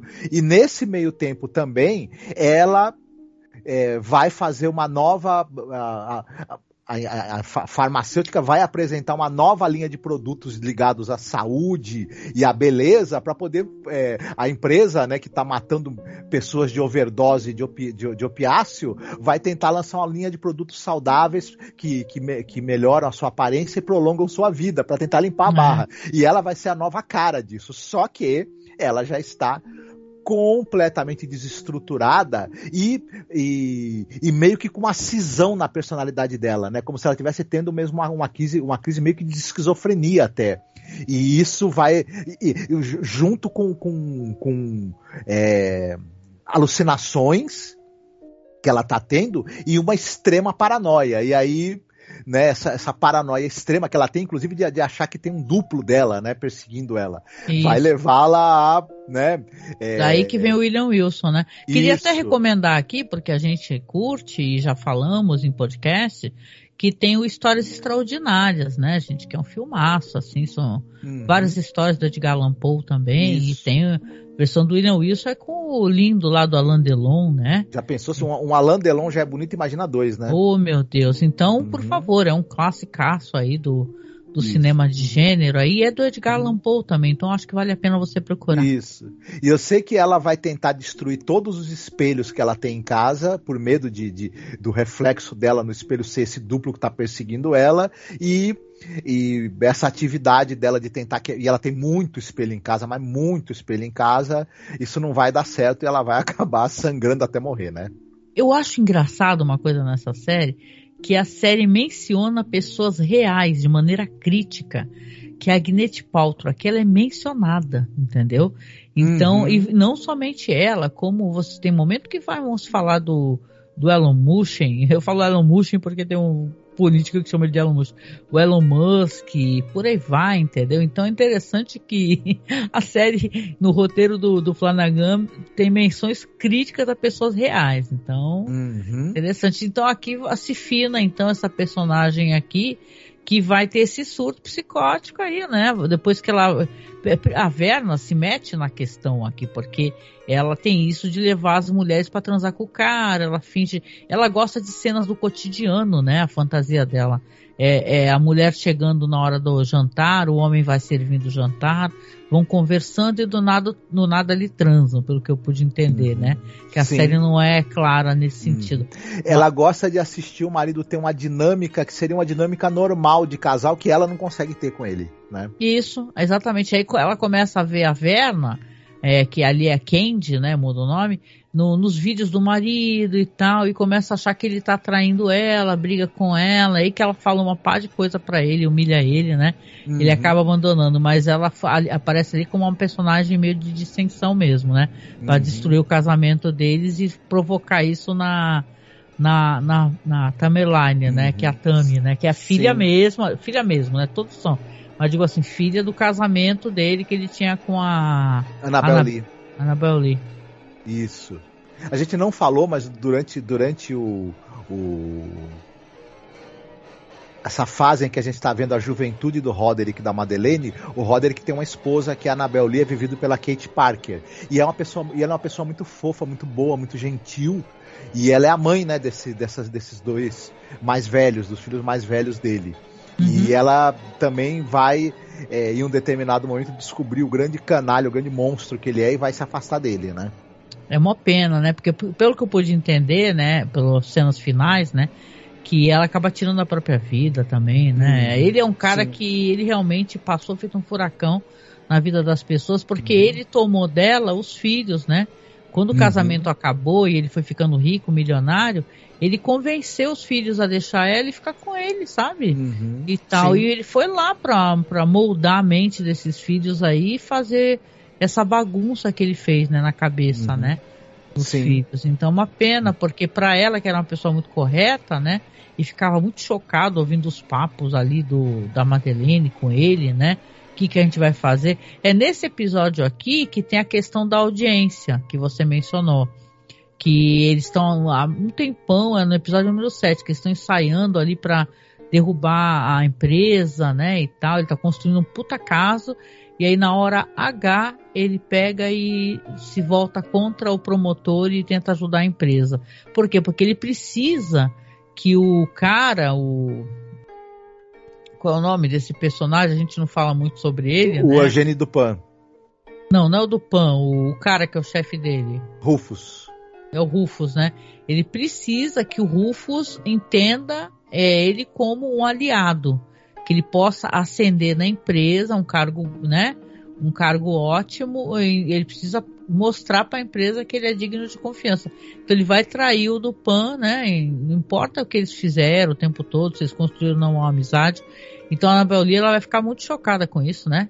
Ela uhum. vai ficar muito chocada. E esse aqui é o episódio, também como a gente vem falando aqui, a questão do, do Frederick, né? Que ele tá se chapando de droga, já tava se chapando desde o, com o irmão, né? pegava drogas ali com o irmão e a gente descobre, gente, que ele levou a mulher para casa, não brigou ali com a Morella, né? É, Morella e levou para casa, brigou com o médico, falou que é ele que manda, a minha família que tem influência e tal, e a gente vê a mulher lá sem conseguir falar e a gente vem descobrir que ele estava na verdade dando medicação, né? Isso. dando drogas, né, para a mulher, para uma, uma espécie de medicação que a pessoa fica consciente, mas não consegue falar. Ou seja, momento que ela consegue falar uma palavra para a filha, ela fala, né? Filha, eu te amo, né? Puta, isso, eu penso nisso sem vontade de chorar, sabe? Porque ela depois vai ter a língua cortada, né? Isso. E a, a, última coisa que ela falou, é, acho que foi isso, né, para a filha, né? Para a filha Uf, escutar, filha, eu isso. te amo o Frederick não quer que a Morella, que é a esposa dele, ele sabe que ela estava na festa, né? Que o Próspero, o Perry tinha dado, né? Ela foi lá naquela orgia. Ele até acha que, ele... que ela foi lá para transar com o Perry, né? Isso. E, e ele quer se e ele, ele, tá, ele quer se vingar dela. Então ela ficou toda queimada, né? Com o corpo todo queimado. E ele quer, na verdade, que ela, ele não quer que ela seja tratada por especialista, ele quer que ela fique daquele jeito e que ela sofra, ela, né, agonize da maneira mais horrorosa possível. Ele é um, um grande filho da então, mãe, um Não é? Você não fica pensando que filho da, né? Filho uhum. da P, porque ele é todo, né? Porque eu até acho legal a atuação do Henry Thomas, né? Que ele parece um bocó. Né? Ele é, o passivo-agressivo por, por, por, por, por é. excelência, é. esse personagem, ele, né? Ele é o único cara que tem uma filha, né? Que tem a, a, a, filha dele, né? E tal, ele parecia ter uma família mais ou menos estruturada. A Morella mesmo, ela até faz uma alusão a essas, é, essas séries que até tem na Netflix, que é, é bolo ou não, né? É, sabe, que tipo assim, o negócio é tão perfeito, aí você corta, é um bolo na verdade, não um objeto, sei lá, um sapato, um livro, né? E aqui ele parece ter uma família feliz, só que ele é muito vingativo. E ele levou a esposa para casa para torturar a esposa. Quando ela fala para a filha assim, filha, eu te amo, e a menina sai toda contente para falar que arrumou um tratamento para a mãe, porque ela percebe que ele não está fazendo nada por Sim, pela mulher, né? A, a menina a, que é a, a Calif, Curran, né? É a Lenora. Aliás, ela é uma atriz de 18 anos, ela, apenas 18 anos de idade, ela é muito talentosa, ela é, é muito bacana essa menina, e eu, eu, acho que ela lembra muito a Tandy Newton, inclusive. É verdade, né? Vamos lembrar que a filha da Tandy Newton também é muito boa atriz, né? A gente uhum. até comentou a, a, certa ocasião aí, né, no, assistindo foi The Last of Us, né, e cara, é assim, é muito legal, e, e quando ela toda contente fala pro pai, né, porque ela não sabe o que tá acontecendo, ela fala, ah, minha, nossa, minha mãe tá falando, eu vou tentar arrumar uma, um tratamento para ela e tal, aí ele vai lá, aí você descobre que ele tá drogando ela e ele pega um alicate, né, o Frederick, não, não à toa, ele vai ser o que a Verna vai falar para ele, né? Porque tem um esquema ali, uma, uma, uma um combinado, né? Olha, a tua linhagem vai morrer, né? E ela pode pegar essas pessoas e levar de maneira pacífica, né? E tal, mas são pessoas tão cruéis, né? Então ela deixa as pessoas, ela, ela até tenta dar uma chance das pessoas não fazerem o que vão fazer para tentar, de repente elas vão partir, mas de uma outra maneira. E ele, esse cara, o, o, o Frederick, ele tá obcecado com essa essa fábrica, né? Que tá uhum. prestes a ser é, como é que é? Vão demolir, Demolida. Né? Ele Vão quer achar aliança, né? Ele quer achar aliança e tal, ele quer ir lá pra, sei lá, gritar contra o irmão que já tá morto, né? Urinar. Então, quando ele vai para lá e ele vai fazer isso, ele, ah, os caras estão todos lá fora, ele fala, ah, só quero cinco minutos, pô, cinco minutos. E tal, ele entra, começa a gritar, não acha aliança nenhuma aí ele está se chapando, se drogando, o que que acontece? A, a Verna, né, porque ela te percebe que ela também tem poder de persuasão eh, e a pessoa não percebe que está sendo persuadida, né? Na hora que ele está colocando aquela medicação, porque ele também se chapa com a medicação que ele dá para a esposa dele, uhum. né? Ou ele pega por engano, sei que ele vai enchendo quando ele cheira lá o negócio, achando que é só coca e não é, e ele cai no chão duro, né, feito pedra, Aí chega a Verna e fala assim: Poxa, eu, eu, eu, você poderia ter partido de uma outra maneira. Ele até fala sobre o questão de quem você seria, né? Você seria uma outra pessoa, porque ela conhece o passado, ela conhece o futuro Sim. e ela conhece as possibilidades do que essas pessoas uhum. seriam. Aí ela fala assim: Olha, só que você fez uma coisa inconcebível, você pegou o alicate. Né, para torturar uhum. a esposa, né? Sim. Porque quando a filha vai arromba a porta, a mãe tá com a boca coitada toda sangrando, sabe? Meu Isso. Deus do céu, né? O, tem dois momentos da Verna que eu acho muito interessantes. Quando que ela, ela vai falar em um determinado momento para Lenore, é, que ela fala assim, olha, eu não, eu não sinto prazer, nem sempre eu sinto prazer no, meu trabalho, né? Às vezes, às vezes eu não tenho prazer nenhum. É, mas para ele ela vai falar, ah, mas com você, amiguinho, eu não só vou sentir prazer no meu trabalho, como eu vou caprichar. Você é. merece. Né? É, e, e, o dele merece. é um dos mais interessantes, né? Porque dele é o Poço e o Pêndulo, né? Isso. Quem assistiu o filme, tem um filme que até com Vincent Price, né? E, gente, é muito legal. É, é meio enterro prematuro e o Poço Pêndulo, porque ele vai, ele vai ser enterrado pe, pela, pela, nos escombros sem poder se mexer para fugir, né? Como o cara do enterro prematuro. E a ali o, o, aquele pêndulo daqui que está sendo usado para quebrar as paredes e também tem uma parte afiada, vai ficar passando no abdômen dele devagarinho para cortá-lo igual o, o poço e o pêndulo, conto do E o barulho, também. hein? Quem escutou com fones, hum. quem assistiu com fones, o barulho molhado que faz quando começa a chegar na barriga dele, né? É, é olha, ele, ele fica lá, a, a, vamos lembrar que a pessoa, ele, no caso é essa medicação que ele dá para mulher dele, né, essa droga, que ele está consciente, ele só não consegue se mexer, nem Isso. falar. Então ele vê a Verna, ela fala o que tem que falar para ele, e ele vai ficar lá e, e vai se finar, vai cair tudo. Claro que ele vai ser descoberto, né?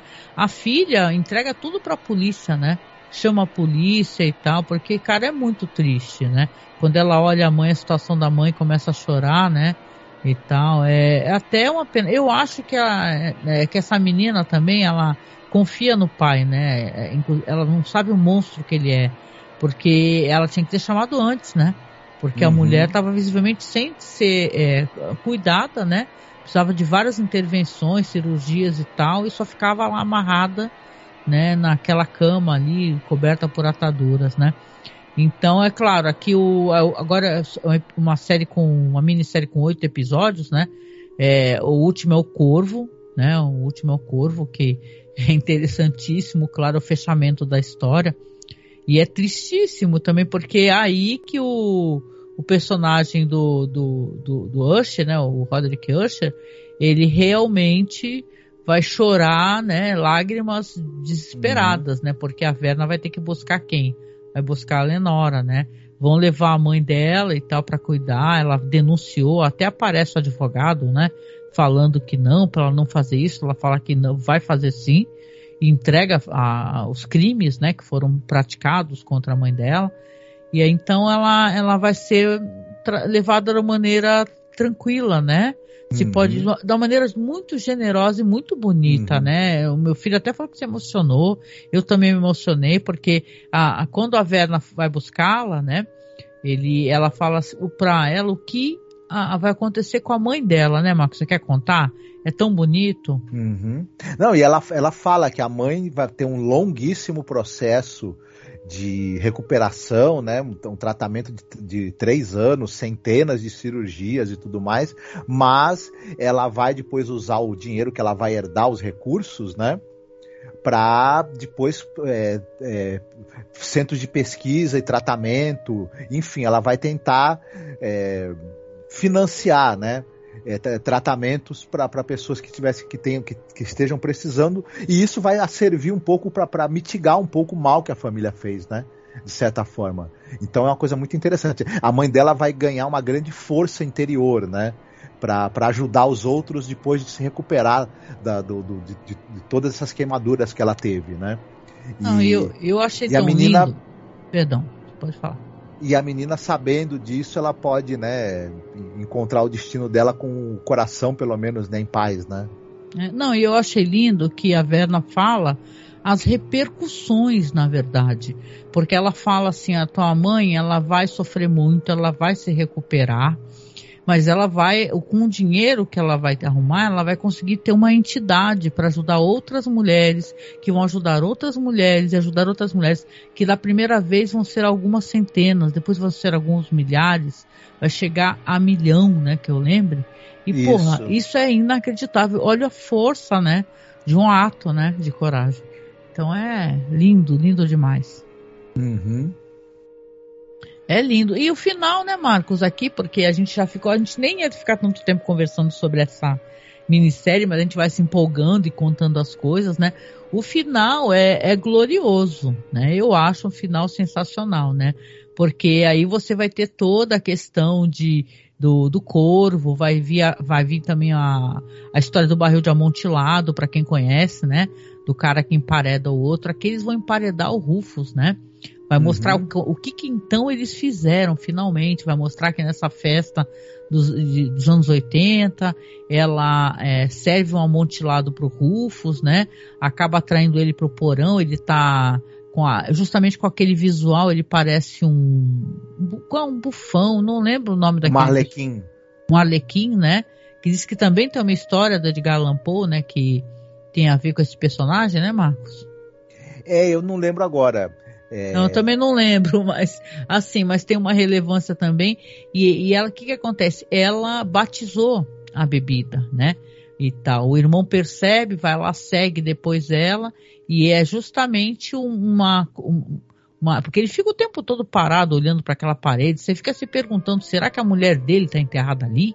Né? Ele enterrou uma pessoa, mas aí você descobre que, ele, que eles, os dois emparedaram Rufus vivo né? Uhum. E aí falam para ele, olha, você já falou bem de mim, agora eu vou ter ascensão dentro da empresa.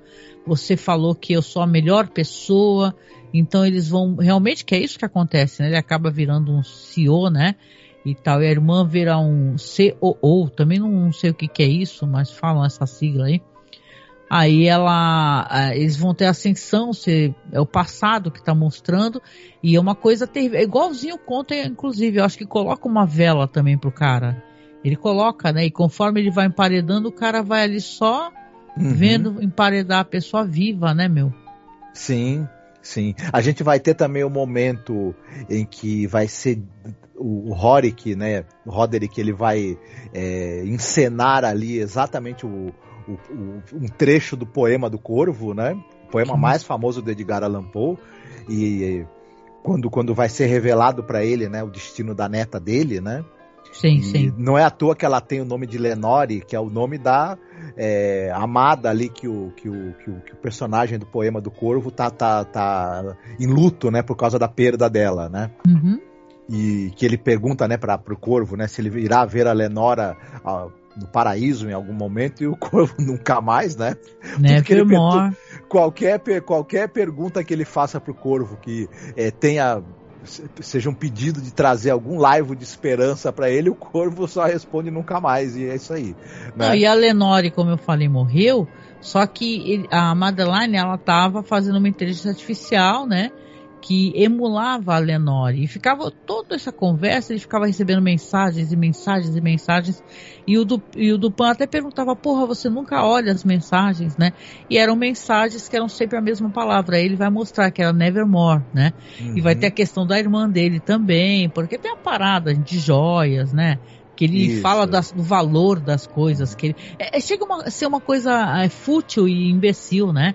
Ele fala do conhaque que vale um milhão, vários milhões, e cada gole vale todo o ano de salário do Dupan e tal, e tudo tanta grana e tal, e ele tá numa merda, perdeu toda a família, sabe? Sim. E parece que isso tudo são coisas, né, onde os seres humanos dão valor às coisas, porque as coisas só têm valor, que é o valor que a gente dá, vamos lembrar, né? É o valor uhum. que a gente dá. Elas em si, Sim. elas não são nada. Um quadro é apenas um quadro pintado. Ele tem valor a partir do momento que a gente dá valor a ele. Né? É como o ouro, né? O ouro, ele, o valor que é dado a ele é o valor do sofrimento da uhum. pessoa conseguir retirá-lo da natureza. E por aí vai. Eu quero dizer assim, que ele fala disso tudo e parece que ele está tentando convencer a si mesmo, né? Porque, uhum. cara, né, no final até, né, eu tô me antecipando, o Dupan fala, eu sou o homem mais rico do mundo, e é né? Quando ele for falar, né? Então é uhum. é muito trágico, tem a questão da irmã, ele, Ela ele vai acaba... ganhar uma, uma joia, Zé, a irmã dele, né, no final, né? É, vai que fala um, que foi de uma... Foi de uma, de uma rainha egípcia, não sei o que, e ele vai arrancar os olhos da mulher, né, e tal, e tá surtando, né? e acaba uhum. trocando pelas joias, né? Então, todo esse final aqui do, da série, né? Que é um final bem é, legal, porque é bem folhetim mesmo, né, cara? É uhum. bem aquele negócio de a tragédia total vai cair na Isso. cabeça. É, quando a Madeleine aparecer também, né? Que teve os olhos arrancados né, e tudo mais, e, e é, e é, é é muito o, o, final do conto da casa de Usher, da, da, queda da casa de Usher, em que a, a personagem, que é a irmã do cara, a irmã do, do Roderick, né, no conto, a Madeleine tinha sido dada como morta, tinha, tinha, tinha sido colocada no caixão, ela levanta do caixão para pegar o Roderick, né, e e durante esse, essa, coisa do, do, do da, da morta, né? A gente não, não, se sabe se ela tá. Na verdade, ela tinha sido enterrada, enterrada viva, né? E ela vai lá apertar o pescoço do irmão, a casa termina de desabar. Né? E, e assim... você percebeu que ela, ele, ele morre depois como a, como a mãe dele matou a uhum. pessoa e tal. A mãe dele, porque a mãe dele matou o cara enforcado no primeiro episódio. Isso. Ele morre do mesmo jeito também. Isso, estrangulado também por uma fulana que, que de certa maneira sofreu um processo que era feito com as pessoas que estavam mortas no Antigo Egito, né? De colocar joias nos olhos. E a casa vai desabar, né? É, e o Dupan consegue fugir e desaba totalmente. Aliás, gente, às vezes que aparece o corvo, Cara, ele não. Porque a série é tão bem feita a questão de efeitos especiais, né?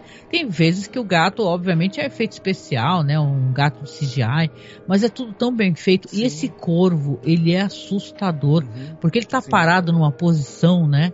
Encarando, né? Totalmente parado mesmo o, a série tem efeitos especiais muito bons, efeitos digitais, e tem uma, mas tem uma coisa interessante. Mesmo na série, aqueles efeitos que eles são, são meio mais ou menos. Tem um ou outro efeito na série que, que é um, meio mais ou menos assim. Mas ele é colocado no momento certo, da maneira tão certa, no contexto tão certo, que ele acaba funcionando, mesmo quando o efeito não é tão bem feito. É, é coisa que quando, você, quando o cara é bom diretor e ele sabe o que ele está fazendo, é, Aquele momento, por exemplo, em que, em que o, em que o Rorik tá na janela e ele tá vendo cair aqueles corpos, né? Que seriam os, as pessoas que ele foi matando com o opiáceo dele. A é... chuva de, de cadáveres, isso, viu? É uma cena do caramba. Isso. Aquele efeito pode não ser um efeito tão bem feito e tão convincente. Mas Eu ele achei é convincente, porque contexto... só parece que é cadáveres quando o raio brilha. Aí isso. parece que são corpos, não é uma coisa tão evidente. Mas ele é tão bem feito, aliás, ele é tão bem colocado, você nunca mais esquece aquela cena, né? Ela é, ela é meio que um coroamento dele poder ver a desgraça que ele causou ao longo das décadas com esse remédio terrível dele, né? Esse, esse opiáceo aí. E que ele é, escondia as informações das pessoas, negava que isso daí fosse viciante, né? E era altamente viciante. Então as pessoas iam usando até se matar, né? Literalmente. exatamente, exatamente, né? Então é um final do caraco, né? Quando ele sai do pan e ele vê a casa cair totalmente, né? E aí no o raio, eh, né? O relâmpago brilha, ele vê uma mulher. Aí quando brilha de novo tem um corvo, né? E é ela ali, né? Então ela. E, e achei interessante esse negócio, né? Que ela aparece em todas as fotos com pessoas importantes, né?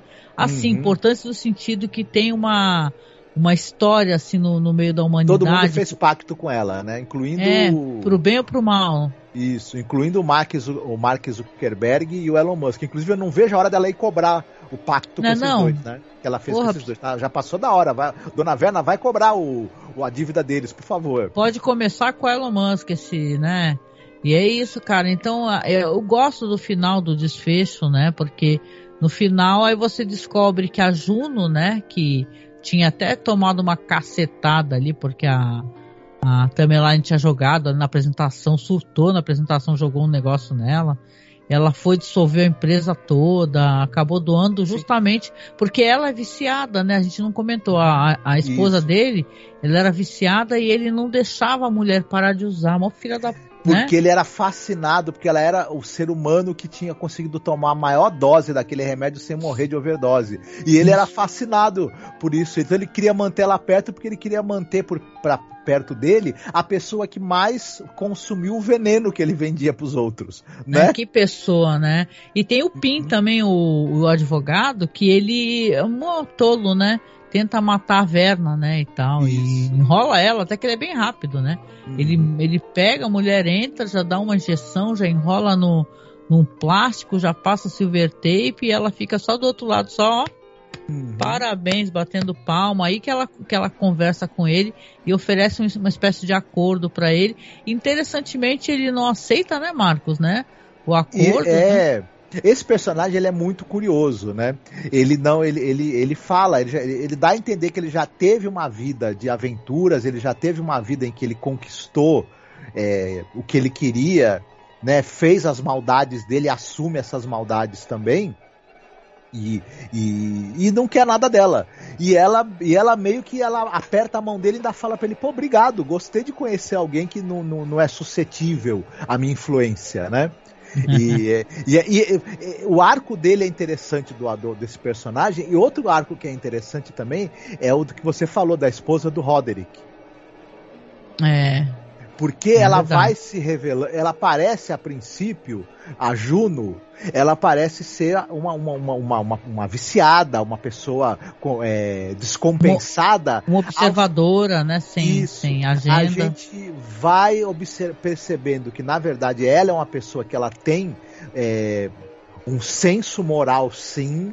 Ela tem dentro dela uma, uma vontade de fazer o certo e de fazer o bem. E na hora que ela, que, que, ela percebe o que, que é essa família, ela começa a ter, o, inclusive, o impulso de querer reparar o mal que eles fizeram.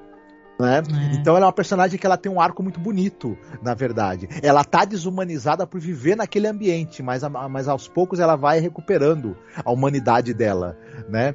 E a gente descobre que a, a, a, ela era tratada como, como, como lixo por aquela família, mas ela tinha algo de muito bom dentro dela que estava ali escondido, né? E estava anestesiado pela quantidade de opioides que ela tomava também, né? É. Sabe que tem a. Claro, no final tem aquele. né? Acho linda a cena. Aí mostra a Verna indo em cada túmulo colocando uma coisa que representava cada um deles. Tem um, uma pessoa que é. que é um. que é drogas, né? O outro é a coleirinha do gato e por aí vai, né? É um final muito bonito que é aí que o Dupan vai falar que desistiu de tudo, né? Resolveu se aposentar, né? Já que ele perdeu uma boa parte da vida dele tentando fazer com que os Usher fossem punidos, e fala, eu sou, eu vou, vou, estou indo embora, eu vou pro meu marido, eu sou o homem mais rico do mundo. E é lindo, porque ele é mesmo, né? Sim. O homem mais e... rico do mundo. Ele é uma pessoa com um forte senso de justiça e Ele é inspirado, claro, né, no, no, no, no, do Pan dos contos, né, do, do Poe. Então ele é um cara com forte senso de justiça, um cara que também é, é, um, é um hábil, né, investigador e uma pessoa que, que, que cavuca até encontrar as provas para provar os crimes, né, da pessoa que ele está querendo tirar de circulação, né. É. E, e, ele é um personagem também muito, encantador, viu, no, no, no, na série. E eu gostei demais da atuação do, do Esqueci o nome do ator agora. É um ator foda do caraca. Assistam o Doutor Sono, que ele aparece lá fazendo o cozinheiro da do Iluminado, né? Queria só falar aqui uma curiosidade, né, para quem não conhece. O, você sabia que quem ia fazer o personagem do Bruce Greenwood, né, que é o próprio, né, o, o Usher Roderick, seria o Frank Langella, né? Hum. Você sabia disso? Só que ele foi demitido é, por uma conduta, né? Ele, logo no começo, assim, 2022, estava começando gravação e tal. Ele aprontou alguma coisa bem séria aí. Depois eu não vi o babado direito qual que é. Seria do caraca, porque é um personagem, é um ator do, do caramba, né? Da história do cinema, né? Mas diz que ele foi demitido aí por, por má conduta. Agora, que tipo de má conduta? Temos que ver, né? E tal. Então é interessante, né, que ah, para falar também a recepção, como é que tem sido até o momento, né, hoje que estamos gravando aqui dia 19 de outubro de 2023, tá com muita resenha boa mesmo no Rotten Tomatoes, né? Uhum. É, muita gente falando bem, muita gente, uma galera, a minha bolha, pelo menos aqui, a galera adorando, né? Umas pessoas falam que, ai, tem uma barriguinha, ai, não sei o que, ai, bababá, é boazinha e tal. Tem gente que, né? Mas assim, eu amei muito, então é o tipo de coisa que eu teria tranquilamente um Blu-rayzão. Então é, é, a única coisa que eu posso pensar, né, Marcos? A gente já conversou muito sobre isso. É que, cara, eu quero muito que esse diretor, com essa visão que ele tem das coisas, que ele não pare de fazer terror, né? Que ele continue fazendo o terror. Tu até falou que parece que ele andou assinando o Marvel, né? Ele, é, eu não sei, não, ele estava sendo sondado, pelo jeito não, ainda não ah, tem é? nada confirmado. Ele, ele assinou com a Prime Video, isso é já certo, oh. né? Olha, eu vou falar para ti porque quem sabe aqui está acompanhando as séries que tem pela Prime Video. São séries muito boas, hein? Tem séries ótimas saindo. Então, que tratem melhor o cara, porque pelo que eu entendi, a Netflix meio que, né? É, não entendeu muito bem, porque a Netflix tem essa coisa, eles produzem muito, porque eles têm que ter muita série, só que eles, pelo jeito, não gostam muito de minissérie, né? Mas eles adoram ter série. Mas o que, que adianta vocês cancelam, né? Hum, Se tiver é a resposta que eles querem, eles cancelam, melhor eles terem minisséries mesmo, né? Mas ele, pô, de qualquer maneira, é, espero que não pare aqui. Essa, essa. Até engraçado, gente, que eu me sinto quase uma vidente né? Porque eu comentei antes dele começar a fazer Residência Rio, ou, ou depois que ele fez a primeira, não lembro, gente, vou ter que ver qual que foi o podcast. Mas eu comentei falando, putz, ia ser mó legal, já pensou o Flanagan fazendo é, é, séries é, sobre as mansões mal assombradas do cinema. Aí o cara me sai com a porra da. da, da falei, caraca, fui mandinar foda aqui nessa, hein, mano. Mas, uhum. mas que eu quero muito, eu sou fã do cara, desde o Absentia, né? Aliás, recomendo, se você nunca assistiu Absentia do, do Flanagan, meu, pode ir atrás que você vai ver um filme perturbador sobre a, a, a, desaparecimento de alguém, né? É meio é, Lovecraft, né? O filme, assim, ele já, já mostra ali a capacidade que ele tem para escrever roteiro, né, meu? É muito bom mesmo Absentia, né, mano? Sim, é sensacional. É, quem, não, quem não viu ainda, procure, que é um filme com é, poucos recursos no sentido de orçamento, né? Mas de muito rico em ideias perturbadoras, né? Muito bom. Gente, e com isso, a gente já ficou um bom tempo aqui, quase duas horas, tá? Falando sobre a queda da casa de Usher. É, vamos lá, Marcos, a gente não é disso, mas se tu for dar uma nota aí de 1 a 10, que tu, qual nota você daria? Ah, eu daria um 8. Um 8, 8, 8,5, bem, bem sólido. Né? Beleza. Ah, eu vou aqui na nota do amor mesmo, cara. Eu meto logo um 9,5, entendeu? E detalhe, eu só boto esse meio aí faltando porque para mim podia ter 10 episódios em vez de 8.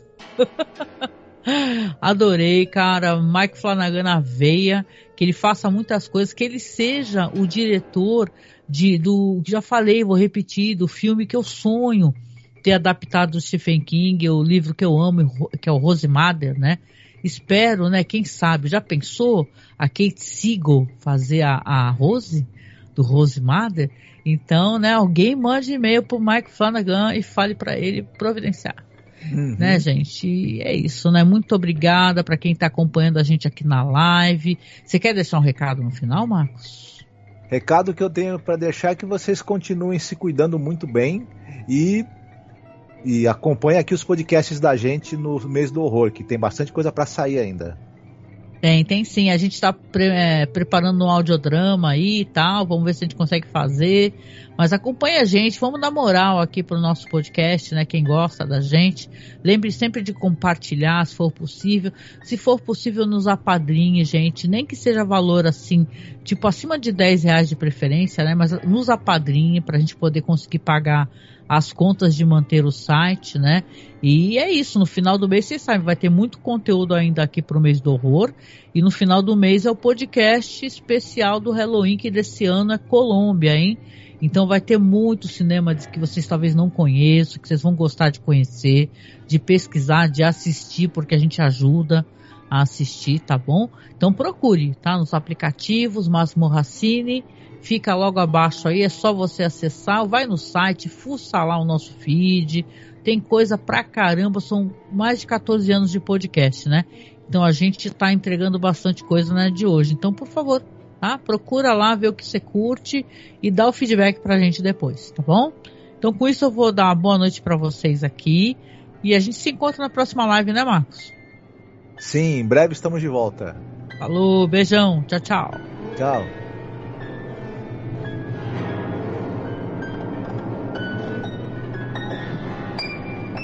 Thinking what this ominous bird of yours, what this grim, ungainly, ghastly, ghastly, ominous bird of yours meant,